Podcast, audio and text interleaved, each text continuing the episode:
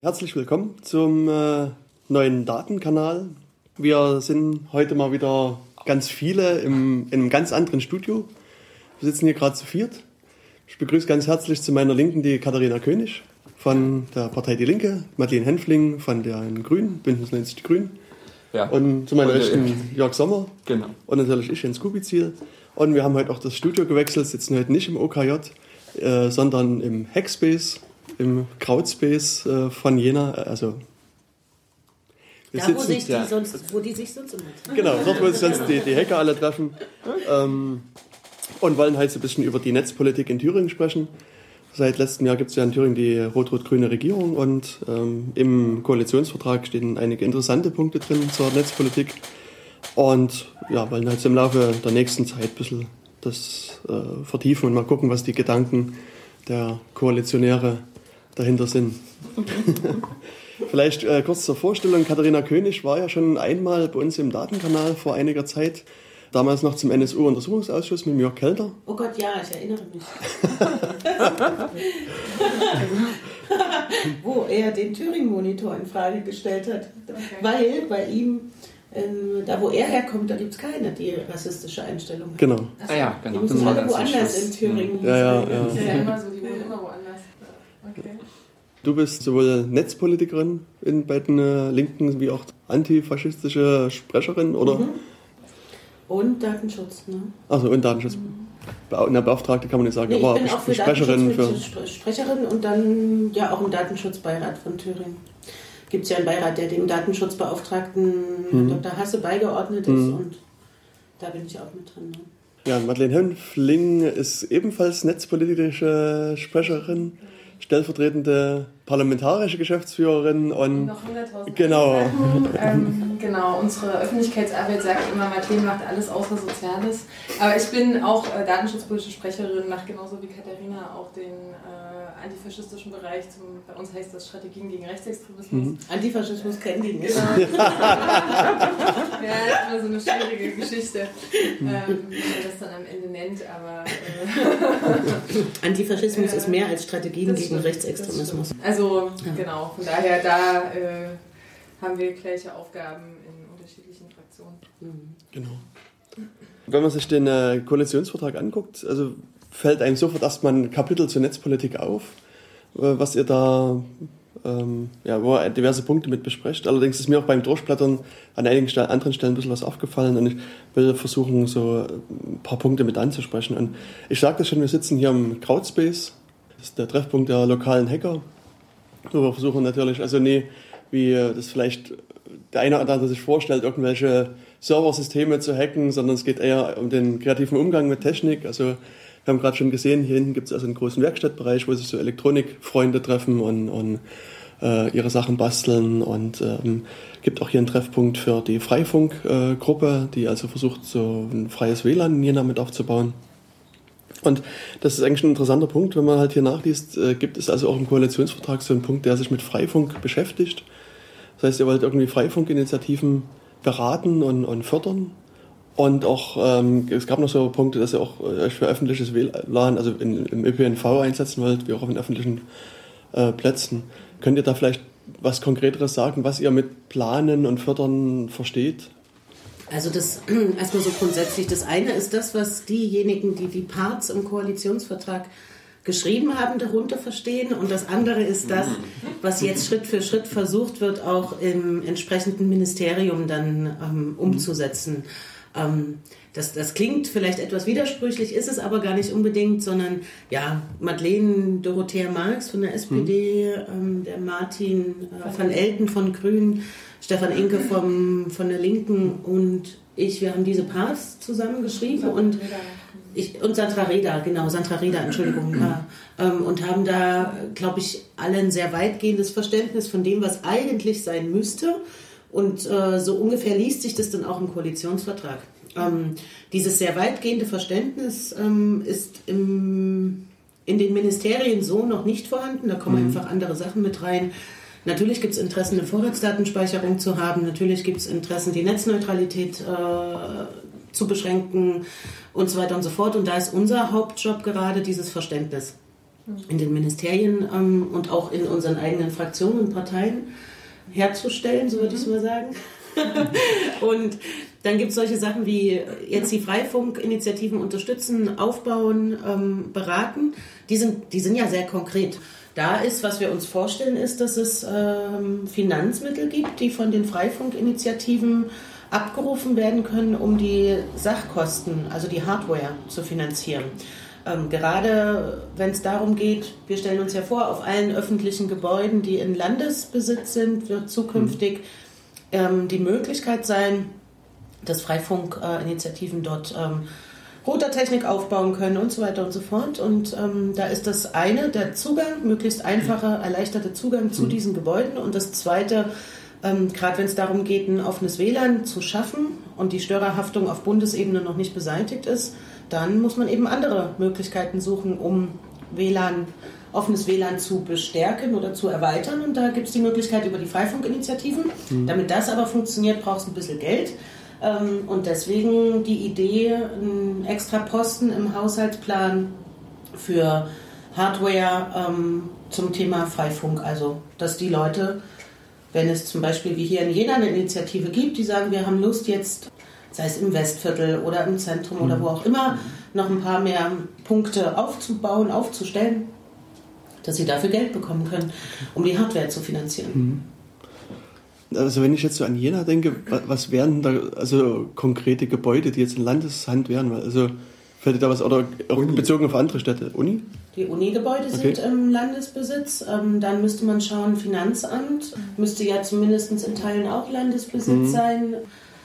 Das gibt immer, also dann gibt es auf alle Fälle noch ein paar weitere Gebäude, die, ähm, wo jetzt auch die Überlegung war, ob man in Bezug auf Flüchtlinge, ja, ja. Ne, da mhm. sozusagen die Flüchtlinge drin unterbringen kann. Das heißt, es bräuchte eine Liste für alle Städte, mhm. welche Gebäude sind in Landesbesitz und gibt es dort die Möglichkeit des Zugangs. Es gibt ja auch Landesgebäude, die sind so heruntergekommen oder da ist ein sehr hoher Sicherheitsstatus.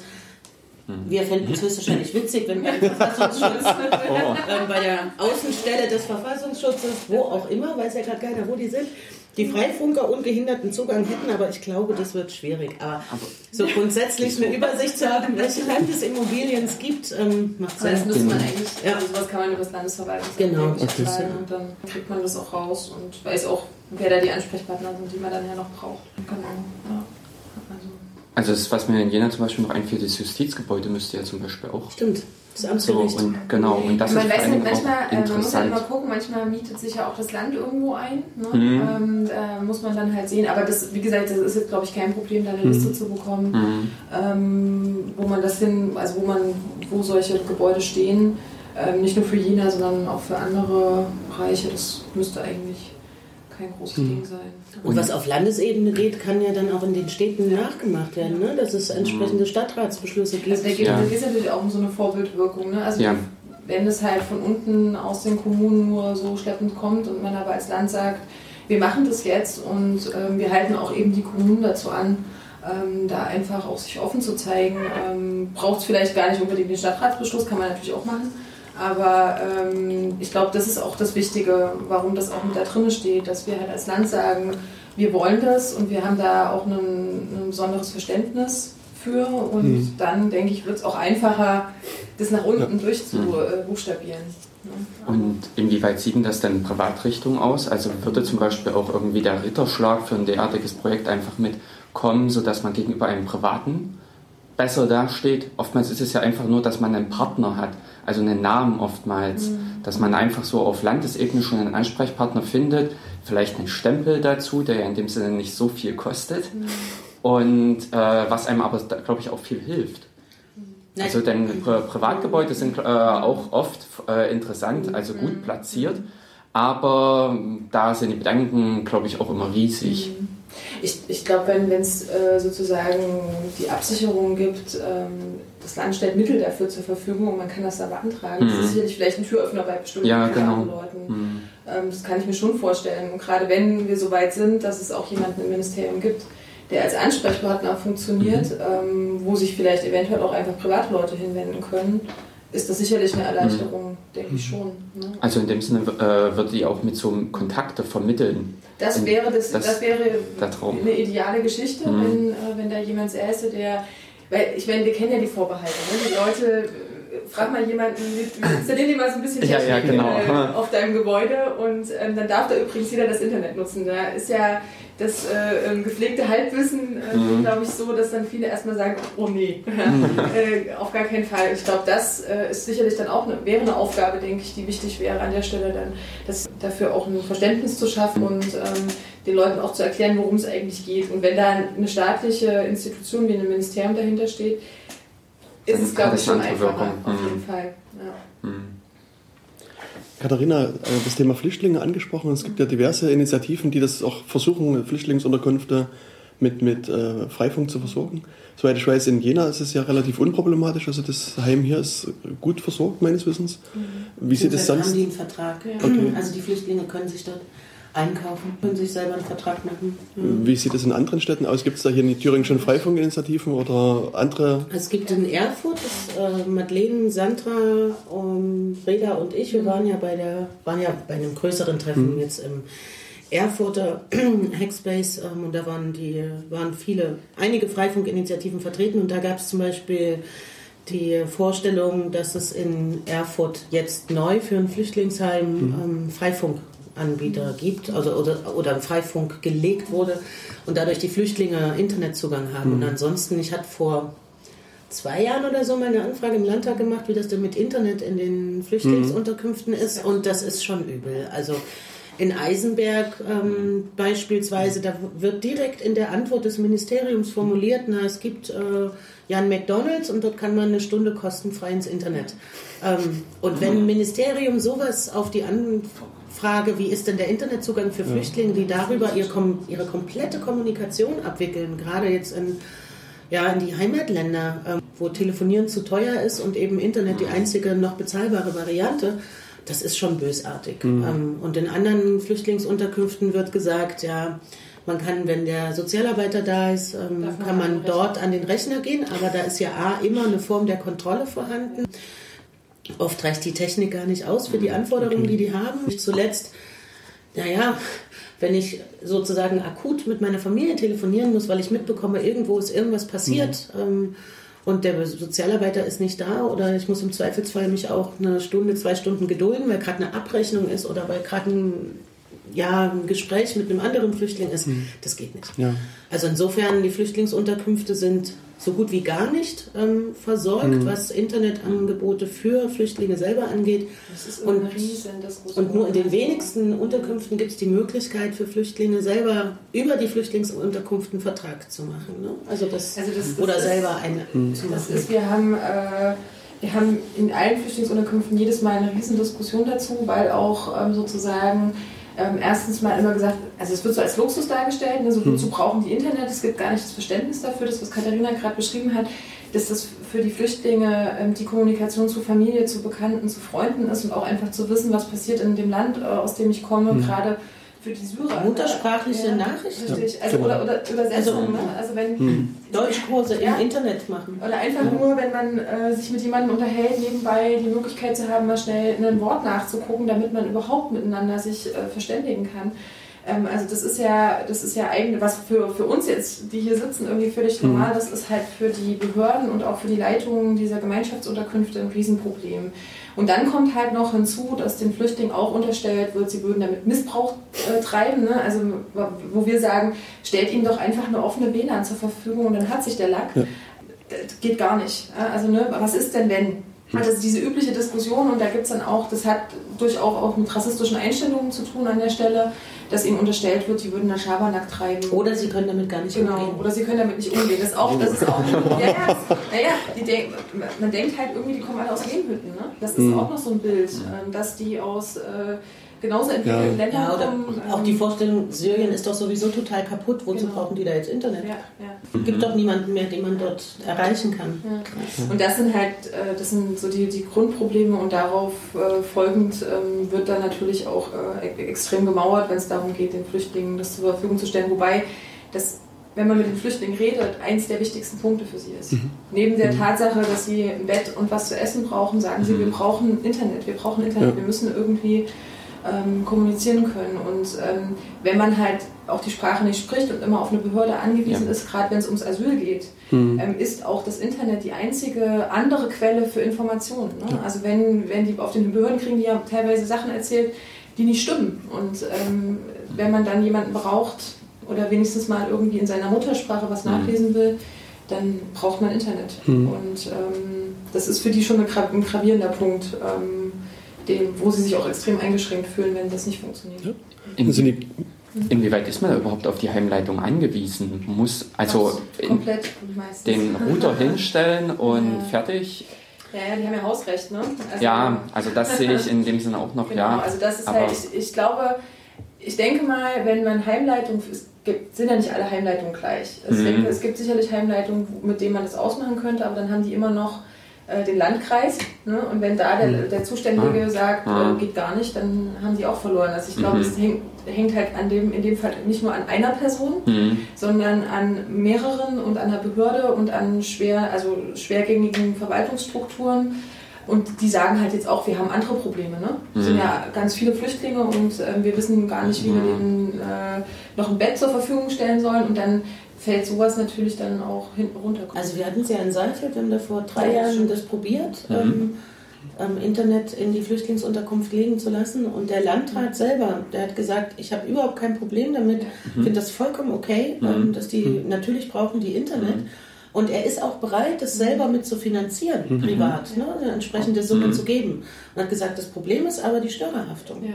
Wer ist denn, und das okay. sind die Sachen, die dann auf eine, okay. sozusagen auf äh, Verantwortungsträgerebene, also Landrat, äh, was weiß ich, Kommunalparlamente, Oberbürgermeister und so weiter und so fort eine Rolle spielen. Mhm. Die sagen, wenn wir dort ein offenes WLAN hinmachen ähm, und was passiert, sind wir Störerhaftung, mhm. dafür sozusagen haftbar in der Konsequenz. Und da selbst bei allem guten Willen und der Landrat in Saalfeld-Ruderstadt, der hatte da den guten Willen, mhm. der hat gesagt, es geht nicht. Und die haben es jetzt irgendwie gelöst, ne? Na, die haben es jetzt so gelöst, weil das Problem ist ja, Flüchtlinge selber, dadurch, dass sie kein Konto haben, können sie keine Verträge eingehen, was natürlich immer mhm. der jeweilige Internetanbieter braucht. Dann ist die große Frage, wie schnell kündbar sind im Zweifelsfall mhm. die Verträge, mhm. weil die bleiben manchmal zwei Monate, manchmal ein Jahr, manchmal noch länger in der jeweiligen Unterkunft. Aber Hauptproblem, kein Bankkonto und ohne Bankkonto kriegst du keinen Vertrag. Ähm, und jetzt haben sie das so gelöst, dass äh, die sich sozusagen ähm, von einem Anbieter einen monatlich kündbare ähm, Internetflat buchen können, die allerdings, das muss man dann auch sagen, die ist teurer als das, was wir zahlen. Hm. Na, klar. Da ich meine, also die, die Freifunkinitiativen haben ja eigentlich genau dasselbe Problem mit der Störerhaftung. Ja. Und also was deren Lösung ist halt immer, dass sie irgendwie eine Leitung nach Rumänien, Niederlande, sonst wohin legen und quasi erst dort sozusagen das Internet verlassen und dadurch, dass das das, ja. das Thema zumindest technisch mhm. verlagern. Vielleicht würde das hier ja. auch funktionieren. Und ich meine, also äh, irgendwo im Vertrag stand es ja auch drin, dass ihr gegen Störerhaftung vorgehen wollt. Also wäre auch so eine Frage, was habt ihr da für Mittel und Möglichkeiten in der Hand? Weil aus meiner Sicht ist es ja ein Bundesgesetz. Mhm. Und ähm, also was könntet ihr da machen als, als Landesregierung? wir haben, also es steht ja nicht einfach nur drin, dass wir die Störerhaftung doof finden, sondern ja. es steht drin, dass wir sie äh, ablehnen. Dass wir sie, dass wir sie ablehnen. Und ähm, ja, welche Möglichkeiten hat man? Es, es, äh, es gibt immer den Bundesrat, aber auch da schwierige mhm. Kiste. Mhm. Ähm, das Problem an der Störerhaftung ist ja auch, da hängen ja auch finanzielle Interessen dran äh, von Anbietern. Das ist ja nicht einfach so äh, das ist auch ein Wirtschaftsaspekt, der da mit reinspielt. Ähm, und ähm, ja, da, also wir müssen jetzt erstmal gucken, wie, das ist ja noch im Referentenentwurf mhm. auf Bundesebene. Ich fürchte, es wird nicht mehr so viele Änderungen daran geben, zumindest nicht in Richtung unserer äh, ja. Vorstellung. Ähm, und dann muss man halt sehen, erstens, wie verhält man sich im Bundesrat? Mhm. Das ist klar, wie das Verhalten im Bundesrat ist. Also wenn, die, ja, ja. wenn das so kommt, ähm, dann wird es abgelehnt im Bundesrat von Thüringen. Das steht mhm. im Koalitionsvertrag drin. Und das Problem ist, ähm, wir hatten das jetzt am Rande ähm, im Landtag innerhalb einer aktuellen Stunde, glaube ich, ne, die Störerhaftung, wo dann Minister Tiefensee ähm, gesagt hat, dass er, dass er es auch gut findet, dass die Störerhaftung auf Bundesebene abgeschafft wird. Wo man merkt, es fehlt mhm.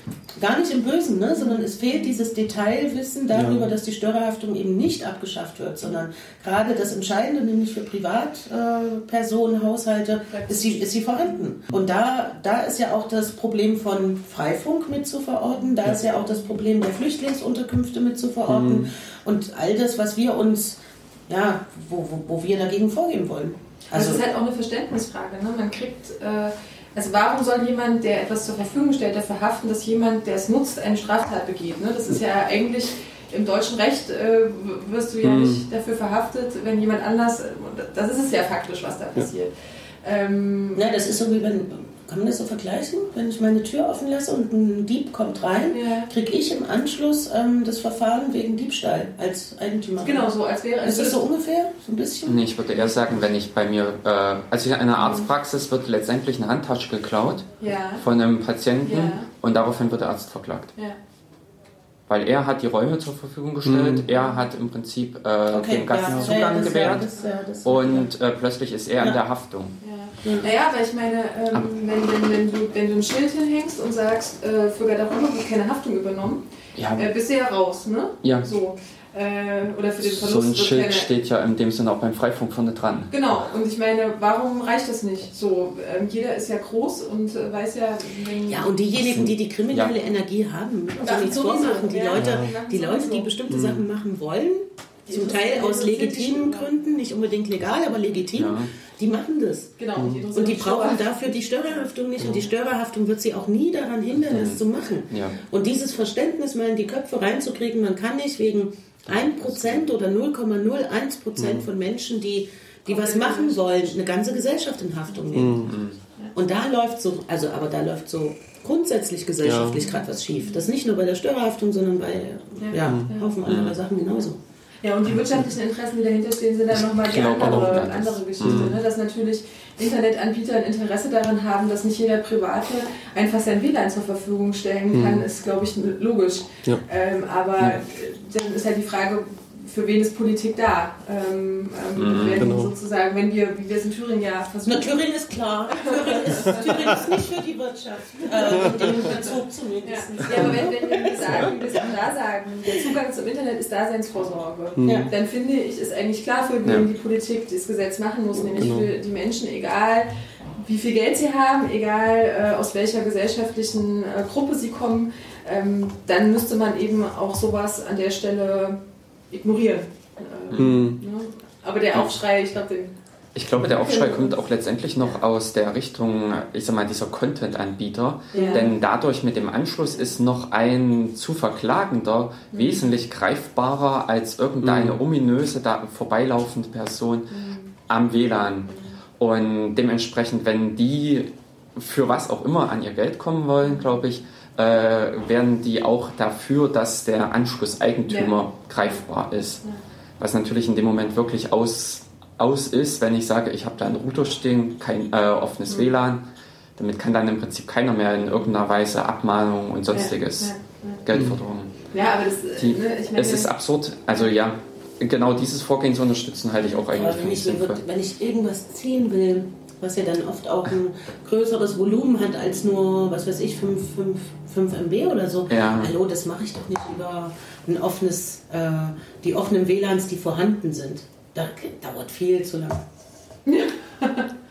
Würde ich jetzt mal so sagen. Also manche offene WLANs sind besser angebunden ja? als so mancher. Mhm. Also die, die ich kenne, die finde ich so langsam, da suche ich mir andere Zugänge. Aber gut. Also ich sag's mal, im Privat habe ich zu Hause auch eben vom mhm. Freifunk äh, mhm. stehen und sowas und der ist angebunden mit meinen 16 Mbit, die ich habe. Mhm. So mhm. und äh, also ich kann es nicht sagen, ich gucke nicht rein. Nee, nee ich stelle mir gerade vor, wenn ich jetzt äh, draußen auf der Straße genau. rumlaufe und gerade meine kriminelle Energie mal wieder sich ja, und es zuckt in den Fingern und ich will jetzt unbedingt was weiß ich was haben und dann zücke ich mein Handy, mein Rechner, mein was auch immer ähm, und setze mich irgendwo hin. Also mal im Ernst, diese also, Vorstellung ja, ist, ist, absurd, ja. dass man das so macht. Ne? Um, ja. Und das ja der, das Ziel der offenen WLAN, also meine, meine Vorstellung ist ja auch so ein Stück weit, ich kann draußen rumlaufen. Ich kenne das, in Israel gibt es am Strand ein städtisches mhm. offenes WLAN. Ja. Mhm. Wird von der Stadt Tel Aviv selber zur Verfügung gestellt. Mhm. Den ganzen Strand lang hast du WLAN. von der Stadt, ohne irgendeine Zugangsbeschränkung. Du musst dich nur einwählen, fertig. Ja, aber das ist halt auch, meine, dann, In den Bussen gibt es offenes Ja. WLAN. aber da sind wir halt auch bei der Diskussion, was, äh, weil du das gerade gesagt hast, ne, klar, ich kann halt jetzt Leute schön verklagen, damit verdienen einige ja auch ihr Geld, äh, nicht zuletzt auch Rechtsanwältinnen und Rechtsanwälte, die da äh, sich ja einen neuen Markt erschlossen haben in den letzten Jahren. Ähm, was darf ich denn eigentlich mir runterladen? Und das ist ja, das, da geht es ja noch weiter, das ist ja auch eine Diskussion, wo wir nicht, äh, Urheberrecht unser Recht nicht zum Internet passt, sage Ja, ich jetzt mal. genau. Ne? Und ähm, das spielt da alles mit rein. Ähm, und deswegen wird es auch nichts nützen, äh, die Störerhaftung zu haben, weil die Leute es trotzdem machen. Ähm, weil sie es Ja. teilweise, weil sie gar nicht erkennen, dass sie es nicht dürfen. Ähm, Gut, ne? das ist so ein das ist Aufklärungsproblem so ein, auch das ist ein mit. hm, Aufklärungsproblem und, das, äh, und, sie es halt auch, ähm, wenn ich was kann, dann mache ich das. Ja. Ja, ähm, ob ich mir dann der Gefahren bewusst bin oder der, der strafrechtlichen Relevanz, ist nochmal eine andere Frage. Mhm. Aber ähm, ja, das, das ist wie mit, wenn im Wald ein Pilz steht, dann nehme ich den auch mit, ob ich das jetzt darf oder nicht. Also das Mhm. Ja. darf ich in dem Fall, aber da denkt ja keiner drüber nach. Sicher?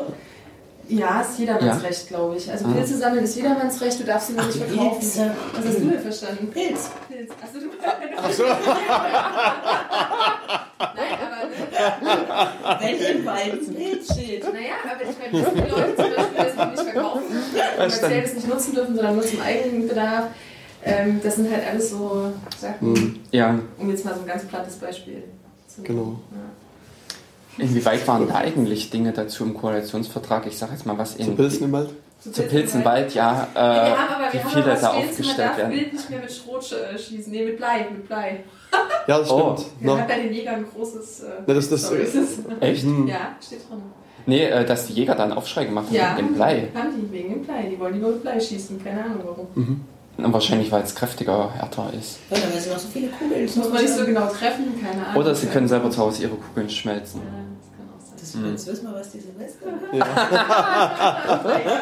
Bleikugeln. Steigen jetzt auf Pfeil und Bogen. Ja. Ja. Nee, Aber ich, Pfeil und äh, Bogen ist auch verboten, glaube ich, in Deutschland. Also das? Pfeil und Bogen. Das, schießen, ja. also Also damit jemanden töten, also damit Tiere töten. Ja. Ja, weil das glaube ich, das hat aber mit Tierschutz zu tun, denke ich. Ich hatte vor einiger Zeit mal mit dem Dänen zu tun, der war auch so leidenschaftlicher Jäger und der ist halt immer mit Pfeil und Bogen losgezogen.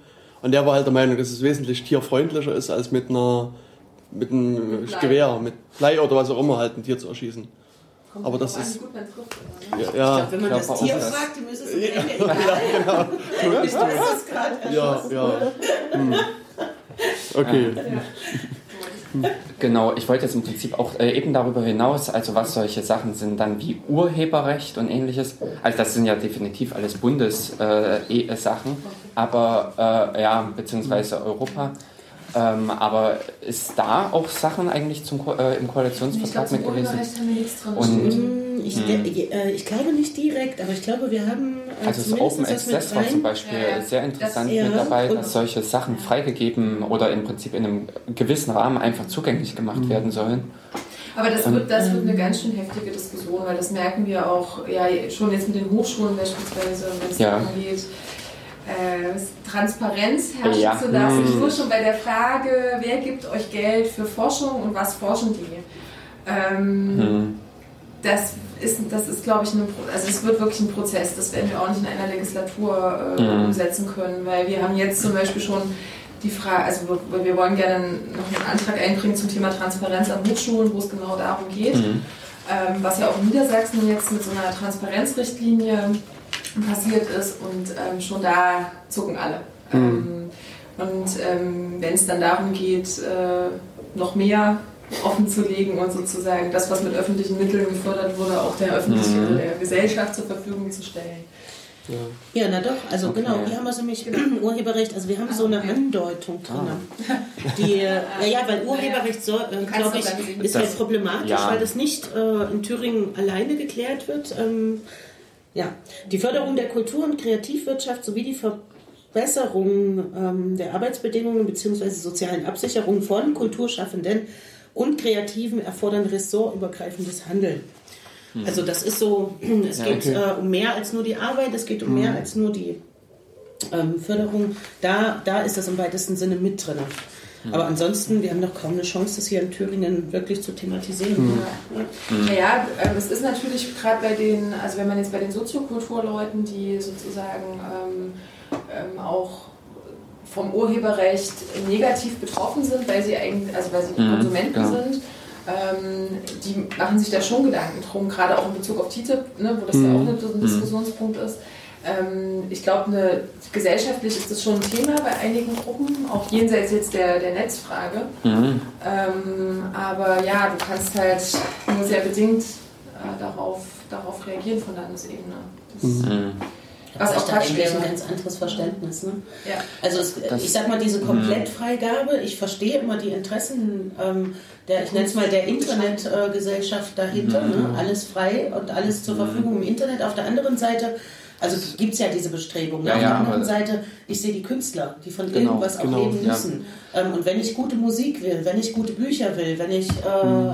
was weiß ich, Gutes haben will, dann muss der Mensch davon auch leben können. Und mhm. dann muss irgendein Kreislaufsystem geben, wo diejenigen, die es bekommen, demjenigen, der es macht, äh, was, was finanziell rübergeben. Ja, ja. Und da funktioniert weder die GEMA noch was weiß ich was. Also mhm. mal ganz im Ernst, gerade die kleineren Künstler, was bringt denn die GEMA? Null. Nix. Null, null. Mhm. Also selbst, ich meine, das ist ja mittlerweile, wenn du mit Leuten sprichst, die, sagen, die mit ihren Sachen einigermaßen erfolgreich sind, mhm. äh, verdienen die ja faktisch kaum noch mhm. was damit. Ne? Also man mhm. hat ja immer noch so die Vorstellung aus den 90ern, oder oh. Ende der 80er, wo, wo so eine Leute einen Haufen Schotter gemacht haben. Und das ist ja nicht mehr so. Also gerade nicht in Europa. Ähm, mhm. Amerika nochmal eine andere Diskussion, aber die haben auch andere, an, andere Urheberrechtsfragen mhm. wie wir. Ähm, von daher ähm, stellt sich da schon die Frage, ob dieses System überhaupt noch funktioniert. Jenseits mhm. der Diskussion, ob mhm. wir alles zur Verfügung stellen wollen. Also ich habe irgendwann mal Zahlen ge gelesen, dass sie gesagt haben, so im Durchschnitt. Verdient der, also so ein Urheber, jetzt weiß ich nicht, ob das wieder eingeschränkt wird, ob es wieder nur um Bücher oder Lieder etc. ging, also im Durchschnitt 2000 Euro pro Jahr. Also knapp 2000, waren 1900 und ja, gequetschtes. Also, und, die und, große Frage ist ja auch immer noch, wer ist Urheber? Ne? Ja. Also für uns, mein mhm. Unterverständnis, glaube ich, ist es der Künstler. Aber gerade diejenigen, die bei Firmen sind, Plattenverträge haben und so weiter, da kommt es ja immer noch auf die Vertragsregelung mhm. an, ne? ob der Künstler okay. selber überhaupt auch nur einen Anteil sieht und wenn ja, in welcher Höhe. Ja, wobei das deutsche Urheberrecht da ja eigentlich deutlich das, ist. Ne? Also selbst wenn man die Urheberrechte verkauft, äh, nee. hat man ja als Urheber immer noch das Recht, damit mitzureden, was passiert. In Amerika ist es so, wenn du deine Urheberrechte verkaufst, bist du raus komplett. Mhm. Ne? Also wenn Michael Jackson seine, mhm. seine Texte und Lieder verkauft, dann ist er raus. Da kann er dazu nichts mehr sagen. Der ist tot, ja. Das ist Aber auch seine Familie nicht. Ne? Ähm, ja. Das ist in Europa nicht so. Ähm, selbst wenn du sagst, hier hast du meine Urheberrechte, ich verkaufe die, wenn du dann, was weiß ich, mit meinem das Lied irgendwie so verhunzen willst, hast du als Urheber immer noch Einspruchsrechte. Und das äh, ist ein schon erheblicher Unterschied. Ich dachte, man konnte, in, also in Deutschland mhm. jedenfalls gar nicht das Urheberrecht äh, verkaufen, sondern halt nur ein uneingeschränktes Nutzungsrecht genau. in dem Sinne übergeben. Ja, genau, denn das ist der Unterschied. In Amerika kann ich wirklich sagen, äh, ich war es nicht. Ja. Richtig, genau. Du, mhm. dann, du, wirst dann komplett raus. Du kannst es löschen lassen, mehr oder weniger, dass du das jemals ja. geschaffen hast, sozusagen. Ja. Genau, das geht in Deutschland nicht. Aber natürlich ist es natürlich gerade in Firmen, ja ähm, da hast du dann ja bei einem, bei einem Künstler, der irgendwie, da kriegst du ein Lied geschrieben, mhm. ähm, dass du singst ähm, mhm. und schon bist du nicht mehr der Urheber. Und wenn, wenn, die, wenn es dir nicht mehr gewinnt, also wenn du nicht mehr die richtige Stimme hast oder was auch immer, dann ist das nicht unbedingt dein Lied, ja. Das mhm. so, so Geschichten. Ja. Aber ich finde eben auch in gewissen Teilen fängt schon das Ganze ein Stückchen weiter, äh, also auch in kleineren Teilen an, einfach nur durch die Nennung der Person. Also das ist einfach, wenn man irgendwas kopiert mhm. oder von jemand anderem mhm. nutzt. In dem Sinne fehlt auch, finde ich, sehr oft das Verständnis, einfach demjenigen die, den Respekt. So ja, re, ja, Respekt ist, ja, glaube ich. Mhm. Genau, dass man einfach nur einfach ihn nennt. Mhm. Und das ist, glaube ich, das, wo dann eben diese äh, Creative Commons-Dinger äh, schon auch ein bisschen mehr fordern als diese komplette Freigabe aber eben finde ich auch immer noch etwas, was man eigentlich wirklich geben kann. Ja gut, aber da gibt es ja gerade auch ein Gerichtsverfahren ne? Ähm, mit den Filmpiraten ja. ähm, in Österreich. Die FPÖ, also die hm. Filmpiraten, Ach, die Videogruppe ja. sozusagen mhm. aus äh, Erfurt. Sehr spannendes Projekt, was die mhm. seit ein paar Jahren machen. Die haben beim Akademikerball gefilmt, die haben bei dem Prozess gegen Josef aus Jena gefilmt und haben das ähm, unter Creative Commons veröffentlicht und die äh, FPÖ mhm. ähm, hat sich das Material gezogen und hat äh, eigenen Beitrag damit gemacht, mhm. ohne ähm, die zu erwähnen, die Filmpiraten. Und die mhm. Filmpiraten haben dagegen geklagt, weil mhm. Creative Commons sagt ganz klar, ja. Mhm. unter welchen Bedingungen und namentliche Nennung und so weiter. Ähm, und ähm, in Österreich wird sozusagen gerade verhandelt, ähm, ist Wie Creative? Commons wirklich so anzuwenden oder mhm. ähm, hat im Zweifelsfall die FPÖ gewonnen und jeder kann, auch wenn äh, das unter CC-Lizenz äh, veröffentlicht mhm. wurde, ab sofort damit machen, was er oder sie will. Mhm. Also das ist gerade aus der, ja, in einem gewissen Sinne auch urheberrechtlichen mhm. Perspektive ist das gerade richtig spannend, was da stattfindet. Und die Filmpiraten, kleiner Werbeaufruf am Rande, ähm, die brauchen richtig Geld, mhm. um, das, um den Prozess zu finanzieren. Mhm. Ähm, okay. Das ist, das dann nicht das ist halt, ist halt wirklich, also in dem Fall nicht nur irgendwie ein Prozess mal wieder um sowas, sondern es ist schon auch eine grundsätzliche mhm. Frage an der Stelle, wenn die FPÖ da gewinnt, ist das auch. Wann war es das mit Creative Commons? Genau, Nein, in Österreich. Also das ja, ist ja, ja dann klar, auch, äh, ja, aber in, äh, es hat im Prinzip dann aber ein Signalwirkung. dann gibt es aber ein ja. erstes Grundsatzurteil auf europäischer Ebene dazu. Mhm. Und bisher ist ja niemand, sag ich jetzt mal, auf die Idee gekommen, das in Frage zu stellen die Lizenzen. Und jetzt hast du, das ist das erste Urteil, also, mhm. soweit ich weiß, ne? Oder ist dann. Ich habe auch davon nichts. Mhm. Also jedenfalls hatten die, ich habe nur mit denen mal gesprochen, es gibt nichts Vergleichbares. Mhm. Also wo sie okay. sagen können, aber es ist doch schon mal entschieden worden mhm. und natürlich müsst ihr uns namentlich nennen und so weiter und so fort. Mhm. Naja. Spannend. Genau, ja, aber das ist glaube ich auch so was, wo man wahrscheinlich Bildungs, von der Bildung her, also von der Förderung her, auch der allgemeinen Gesellschaft, mit ansetzen äh, müsste, dass in dem Sinne auch dieses, diese Wertschätzung eben dem Künstler gegenüber vom Grund her mit da ist.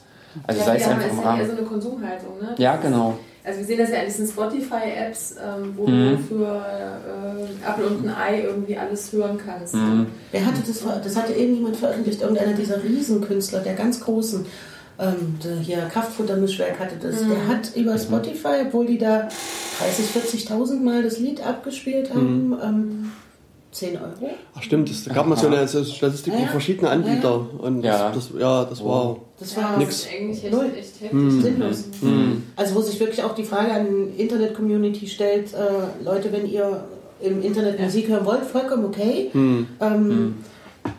was seid ihr bereit dafür zu geben? Genau. Mhm. Ja, es gab ja diesen Ansatz mit Flatter, ich weiß nicht, ob ihr das kennt, mhm.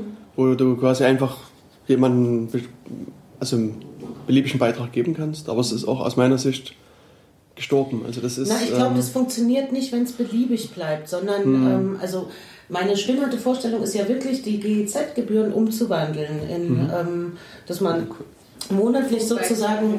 Hm? Rundfunkbeitrag. Ja. Ja, ja, ja, ja. Also wie Vorratsdatenspeicherung heißt jetzt Höchstspeicherung. ähm, und Rider heißt jetzt Twix. Nein, ähm, also das. Sonst ändert sich nichts.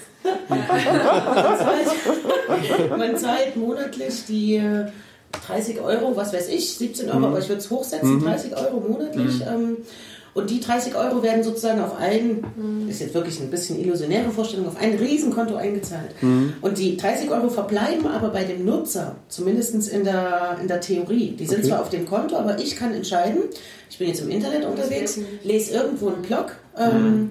und sage, wow, der Artikel gefällt mir. Das ist mal richtig investigative Recherche. Mhm. Da hat ein mhm. Mensch ein Jahr lang äh, irgendwo anders äh, recherchiert und so weiter und so fort. Klick, kriegt von mir einen Euro von den 30 Euro, die schon von mir abgezogen mhm. wurden.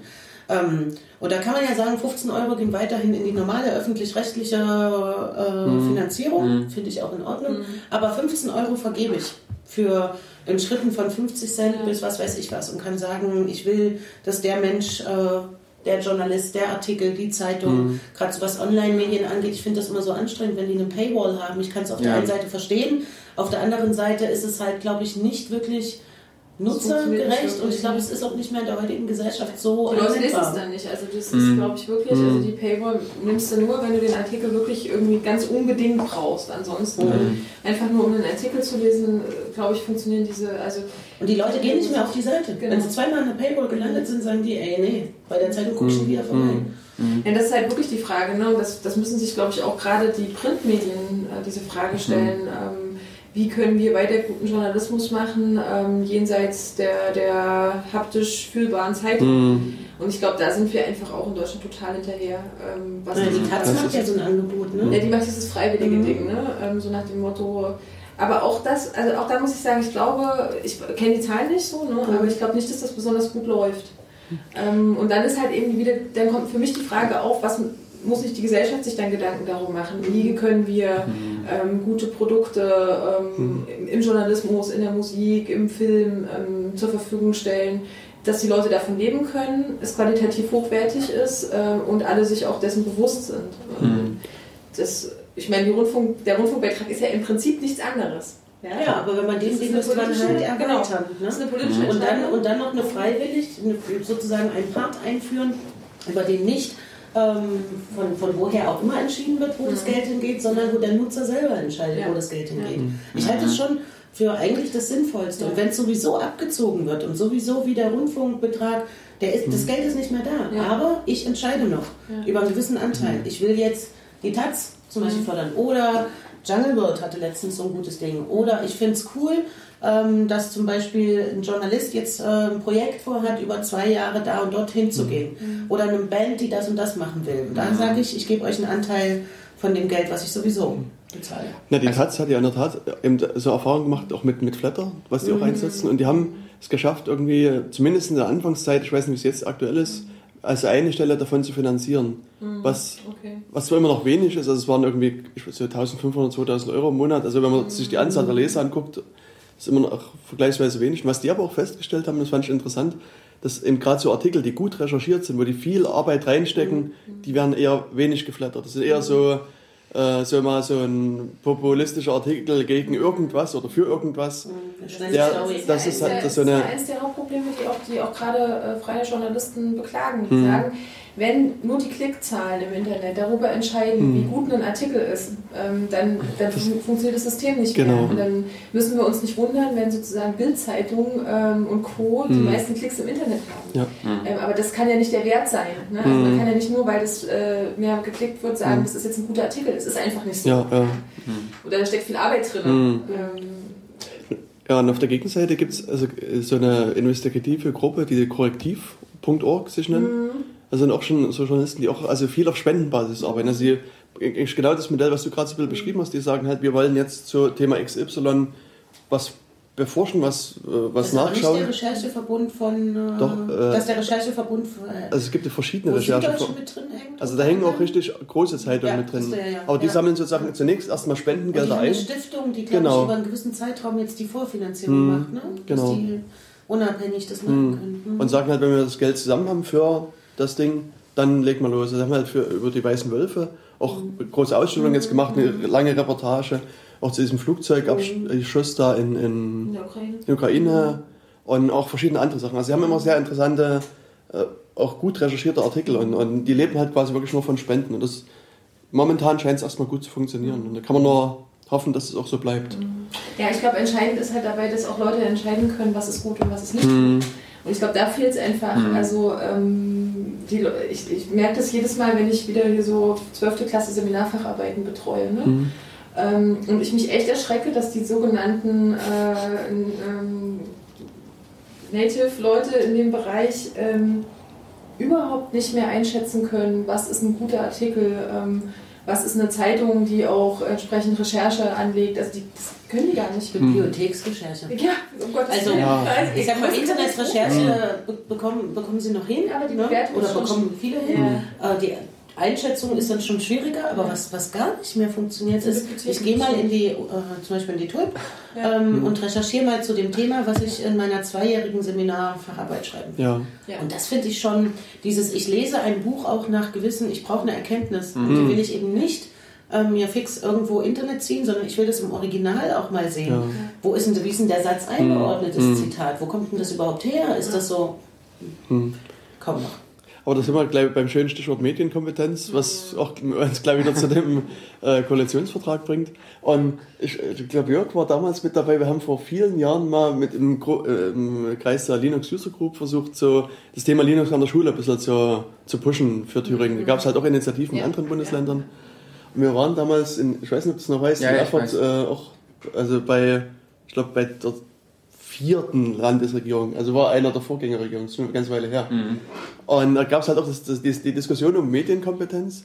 Und dort habe ich sozusagen das erste Mal die Definition von Medienkompetenz, die offizielle gehört, die mich seitdem auch wieder in Gesprächen mit Direktoren und Lehrern und anderen Leuten begleitet hat. Dass die sagen, Medienkompetenz ist für uns, dass die Schüler müssen mit Word, Excel und PowerPoint umgehen können. Ne? Und das, wenn sie das können, sind sie medienkompetent. Geil. Und das, also, das, ist, das ist echt ein Problem. Die ganze deutsche Gesellschaft quillt über vor Medienkompetenz. Ja.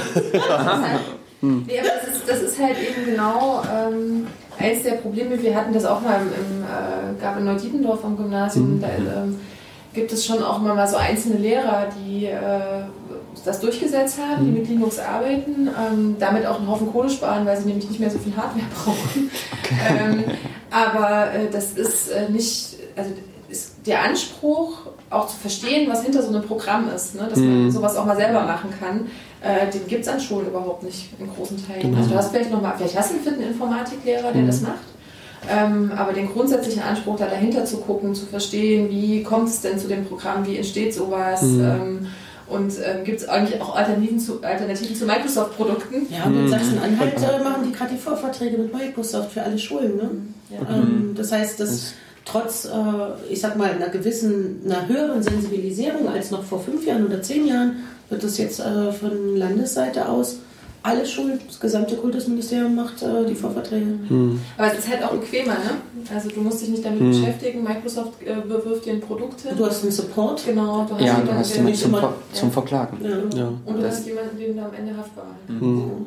Nein, grundsätzlich in Thüringen ist auch das Problem, dass das Medienkompetenz oder Medienkunde als Fach ist ja so sogenanntes Querschnittsfach. Das ist quasi jeder Lehrer in, in seinem Unterricht ein bisschen. Da diskutieren wir ja gerade hm. noch drüber. Ne? Also, was ist das Sinnvolle an der Stelle? Also, ist es wirklich sinnvoll zu sagen, wir führen ein neues Fach ein, das Medienkunde heißt? Hm. Dann hast du meines Erachtens nach den Effekt, dann, macht, dann gibt es vielleicht einen Lehrer, der es kann, aber hm. in den anderen findet es nicht statt, was ja. ich schwierig finde, weil gerade die Verknüpfung wichtig ist. Ne? Also wozu brauche ich Medienkompetenz hm. eigentlich? Ähm, und das Hauptproblem ist, dass an den Universitäten in der Ausbildung der Lehrerinnen und Lehrer überhaupt nicht verankert ist. Es ja. gibt dort keine äh, Sache, die sich damit beschäftigt, wo man sagt, wir gucken halt auch, dass jeder Lehrer und jede Lehrerin, die von der Universität geht, äh, auch entsprechend fit in solchen Bereichen ist. Mhm. Ähm, das hat teilweise damit zu tun, dass diejenigen, die sich das ausdenken, glauben, naja, die sind ja damit groß geworden, die werden es schon können. ähm, und dass halt eben die Älteren auch Angst, also ältere Lehrerinnen und Lehrer haben einfach Angst, ähm, sich damit Fehler zu machen und vor allem, und vor allem den Schülerinnen und Schülern dumm dazustehen. Hm. Wissen Sie ja, dass die Schüler mehr Ahnung haben genau. davon. Ja. Also das ist halt immer noch die Frage, haben die wirklich, also Ahnung und Ahnung, ne? Ja. Also sicherlich können die das, kommen die da besser durch, aber ähm, ich glaube, Lehrerinnen und Lehrer, die die Zeit hätten, sich damit zu beschäftigen, dann wäre das, glaube ich, nicht so ja. groß. Oder den Willen auch, das ist, ist ja, der habe ich manchmal eigentlich müssten, eigentlich müssten da generell, glaube ich, Lehrpläne auch ein Stück weit angepasst werden. Ne? Lehrer, ähm, aber in, also der Lehrplan in dem Bereich ist gar nicht das Problem. Nee, ich meine ich mein generell. Wenn du sozusagen Medienkompetenz als eine der entscheidenden ähm, Unterrichtseinheiten mithaben willst. Ne? Dass Schüler das nicht nur im Fach Medienkunde mhm. haben, wenn es es dann mal gibt, sondern auch im Fach Mathematik, im, im genau. Fach Geschichte und genau. so weiter. Dann müssen die Lehrpläne untereinander viel stärker auch versuchen, mhm. ineinander zu greifen. Ja, wir müssen mhm. von den Fächerscheiße. Mhm. Aber ähm, das ist, naja, weil das nicht, mhm. das ist, ist, ist nicht mehr zeitgemäß, meines Erachtens nach, in, in Fächern zu lernen. Das äh, also wenn es das jemals war, ja, ähm, es war vielleicht einfacher, ähm, aber um es zu strukturieren, aber ich glaube, das, was viele Grundschulen schon machen, weg von der Fächerorientierung mhm. hin zu ganzheitlichem Lernen, ähm, das ist, glaube ich, die Zukunft und wenn man, wenn man da einen Schritt weiter ist, ich glaube, dann ergibt sich das vielleicht auch so ein Stück weit von selber, jenseits der Frage, dass man natürlich trotzdem gucken muss, dass die Leute ordentlich ausgebildet sind in dem Bereich, dass sie die technischen Möglichkeiten auch bekommen. Weil was nützt mir das, wenn ich mhm. äh, weiß, wie der Rechner funktioniert, wenn ich keinen habe? Ähm, ja. Also ne, das, das ist ja auch nochmal so ein Ding. Ähm, die Schulen sind teilweise echt beschissen aufgestellt. Mhm.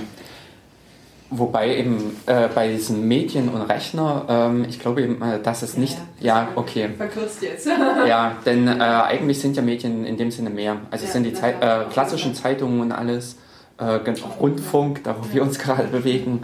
Ähm, ja, auf jeden Fall. Mh. Also das, das, das war jetzt einfach nur so dieses. Das, äh, der, der, Rechner ist halt das, teuer, das teuerste jetzt an der Stelle, würde ich mal sagen. Bücherbeschaffung mhm. ist Ähm, na doch. Ein Also im Zeit- wenn du ja, ein kleines die- Zeitungsabo Mhm. haben willst. glaub- Das in der Woche, wie viel äh, im Monat? 30 Euro Für im 30, 40 Euro im Monat. Das sind im Jahr 400 Euro. Und Ähm, das mal du- zwei oder drei ganz Ja, und dafür, Ja. also ein Rechner hält, kostet einmal bis 450, wenn ich selber ein bisschen mit investiere. Auf Source hier. Also, ja. Mhm. Mhm. Abgesehen davon, dass ich eh schwierig finde, dass ähm, immer mehr die klassischen Medien vernachlässigt werden Ja, und kaum noch eine Rolle spielen. Also jetzt unabhängig davon, wie die jeweilige Zeitungslandschaft aufgestellt ist, aber ähm, dieses Genau. einfach eine Zeitung zu lesen und nicht auf Ja, diese schnelle Nachricht, schnelle Nachricht, schnelle Nachricht äh, nur zu reagieren und gar nicht mehr mitzubekommen, dass im Hintergrund zum Beispiel ein Riesenkonflikt steht, aber ich das Einzige, was ich mitbekomme, ist, dass, was weiß ich, dort zehn Menschen gestorben sind. Ja, aber das ist halt die Frage, was war zuerst da, ne? Äh, Die schlechte Zeitung, die das nicht mehr bringt, oder die Leute, die es nicht mehr lesen wollen. Also, ne, äh, weil ich meine, wenn du die Thüringen, also ohne jetzt Mhm. äh, äh, grundsätzliches Bashing zu betreiben, aber ähm, was nützt mir äh, jenseits der, des Thüringen-Teils in der Zeitung das, was da noch steht? Weil das habe ich äh, schon am Tag davor äh, im Ja. Netz gelesen. Und ähm, Ja, aber da sozusagen gut recherchierte Ja, wenn es, denn- genau, wenn, es- Hintergrundgeschichten. wenn es ne? das denn Das- halt ist, wenn es das Genau. ist, ist es okay. Ja. Aber oft ist es das halt leider nicht, sondern das ist im Prinzip der Aufmacher nochmal äh, mit den Fakten. Ähm, und eben nicht unbedingt die Hintergrundrecherche. Das finde ich halt, und da ist halt, beißt sich die Katze so ein bisschen Ja. den Schwanz. Ich hatte vor einiger Zeit ein Interview mit der Augsburger Allgemein Ja. und der Redakteur begrüßte mich so mit den Worten, dass das, also, dass das ja die fünftgrößte Zeitung Deutschlands wäre, die ich bis dahin noch, nie, nie gehört habe. Ja. Und ich dachte, die, zumindest die großen Zeitungen kenne ich vielleicht. Und ich habe daraufhin halt mal ein bisschen Wahnsinn. mir die, Stimmt das, ja? also ich weiß nicht, ob es wirklich stimmt, aber er war so stolz darauf, dass ich mir das vorstellen kann. Süddeutsche, Frankfurter Rundschau, Frankfurter Allgemeine, Bild. Bild. Na, das Bild wirklich nicht, das ist eine, Zeitschrift, das ist eine Zeitung oder eine Das ist eine Zeitung? Zeitung, Tageszeitung. Zeitung, Tageszeitung. Okay. Also das sind die Taz. Na gut, ist eine kleine. Die Nischenzeitung höchstwahrscheinlich. Also ich müsste mal nochmal Wahnsinn. nachgucken. Also, und bei dem war es auch Was mit Berliner Zeitungen so? Also die sind zwar auch... Tagesspiegel. Tagesspiegel? Äh, Berliner Morgenpost gibt es auch noch, die ich jetzt relativ Krass, also wenn die, okay.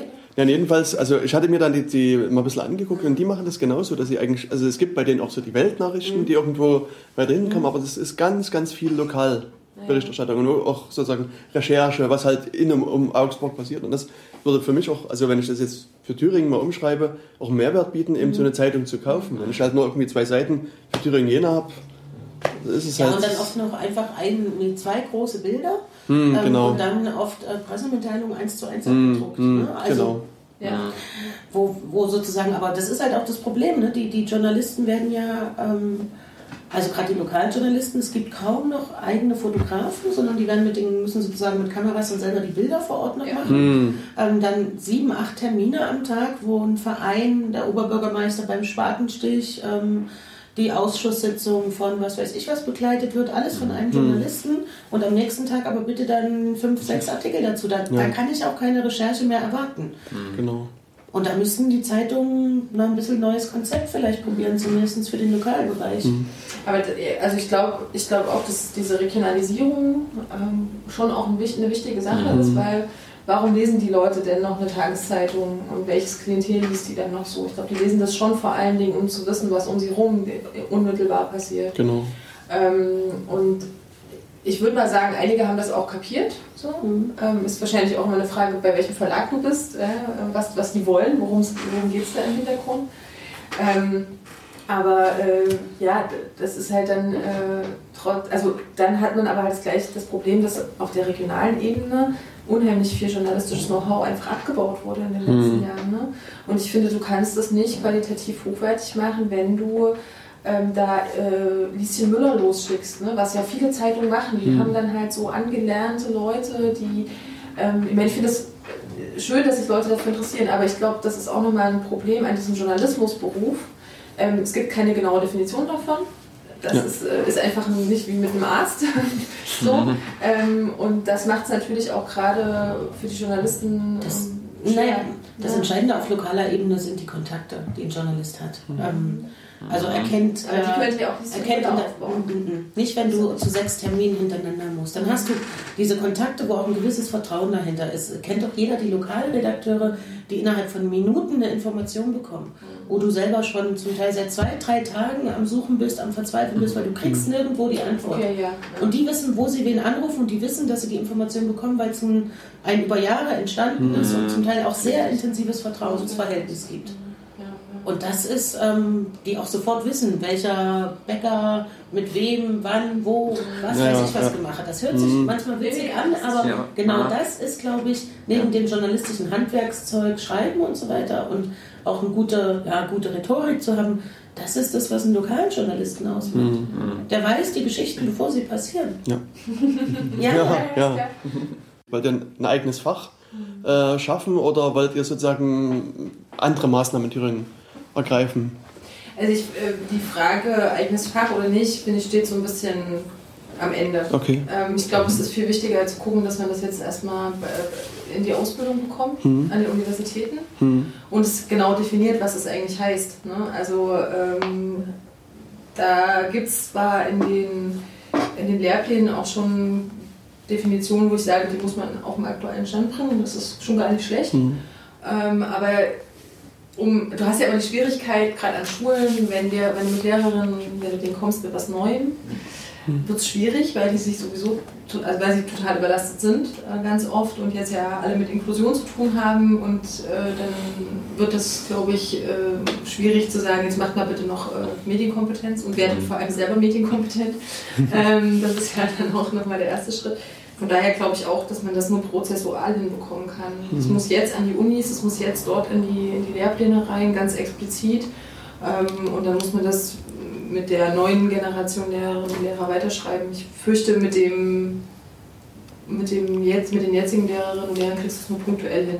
Also wo es, wo es irgendwie den Willen dazu gibt und äh, vielleicht auch zwei, drei Viertel Leute, die es auch umsetzen können. Du kannst ja auch nicht alles von Landesebene aus regeln. ne? Das kommt noch dazu. Ja. Also ich meine, so ein Fach Medienkunde wäre noch möglich, Mhm. ähm, genauso wie Ausbildung. Ich halte auch die Ausbildung für das Entscheidende.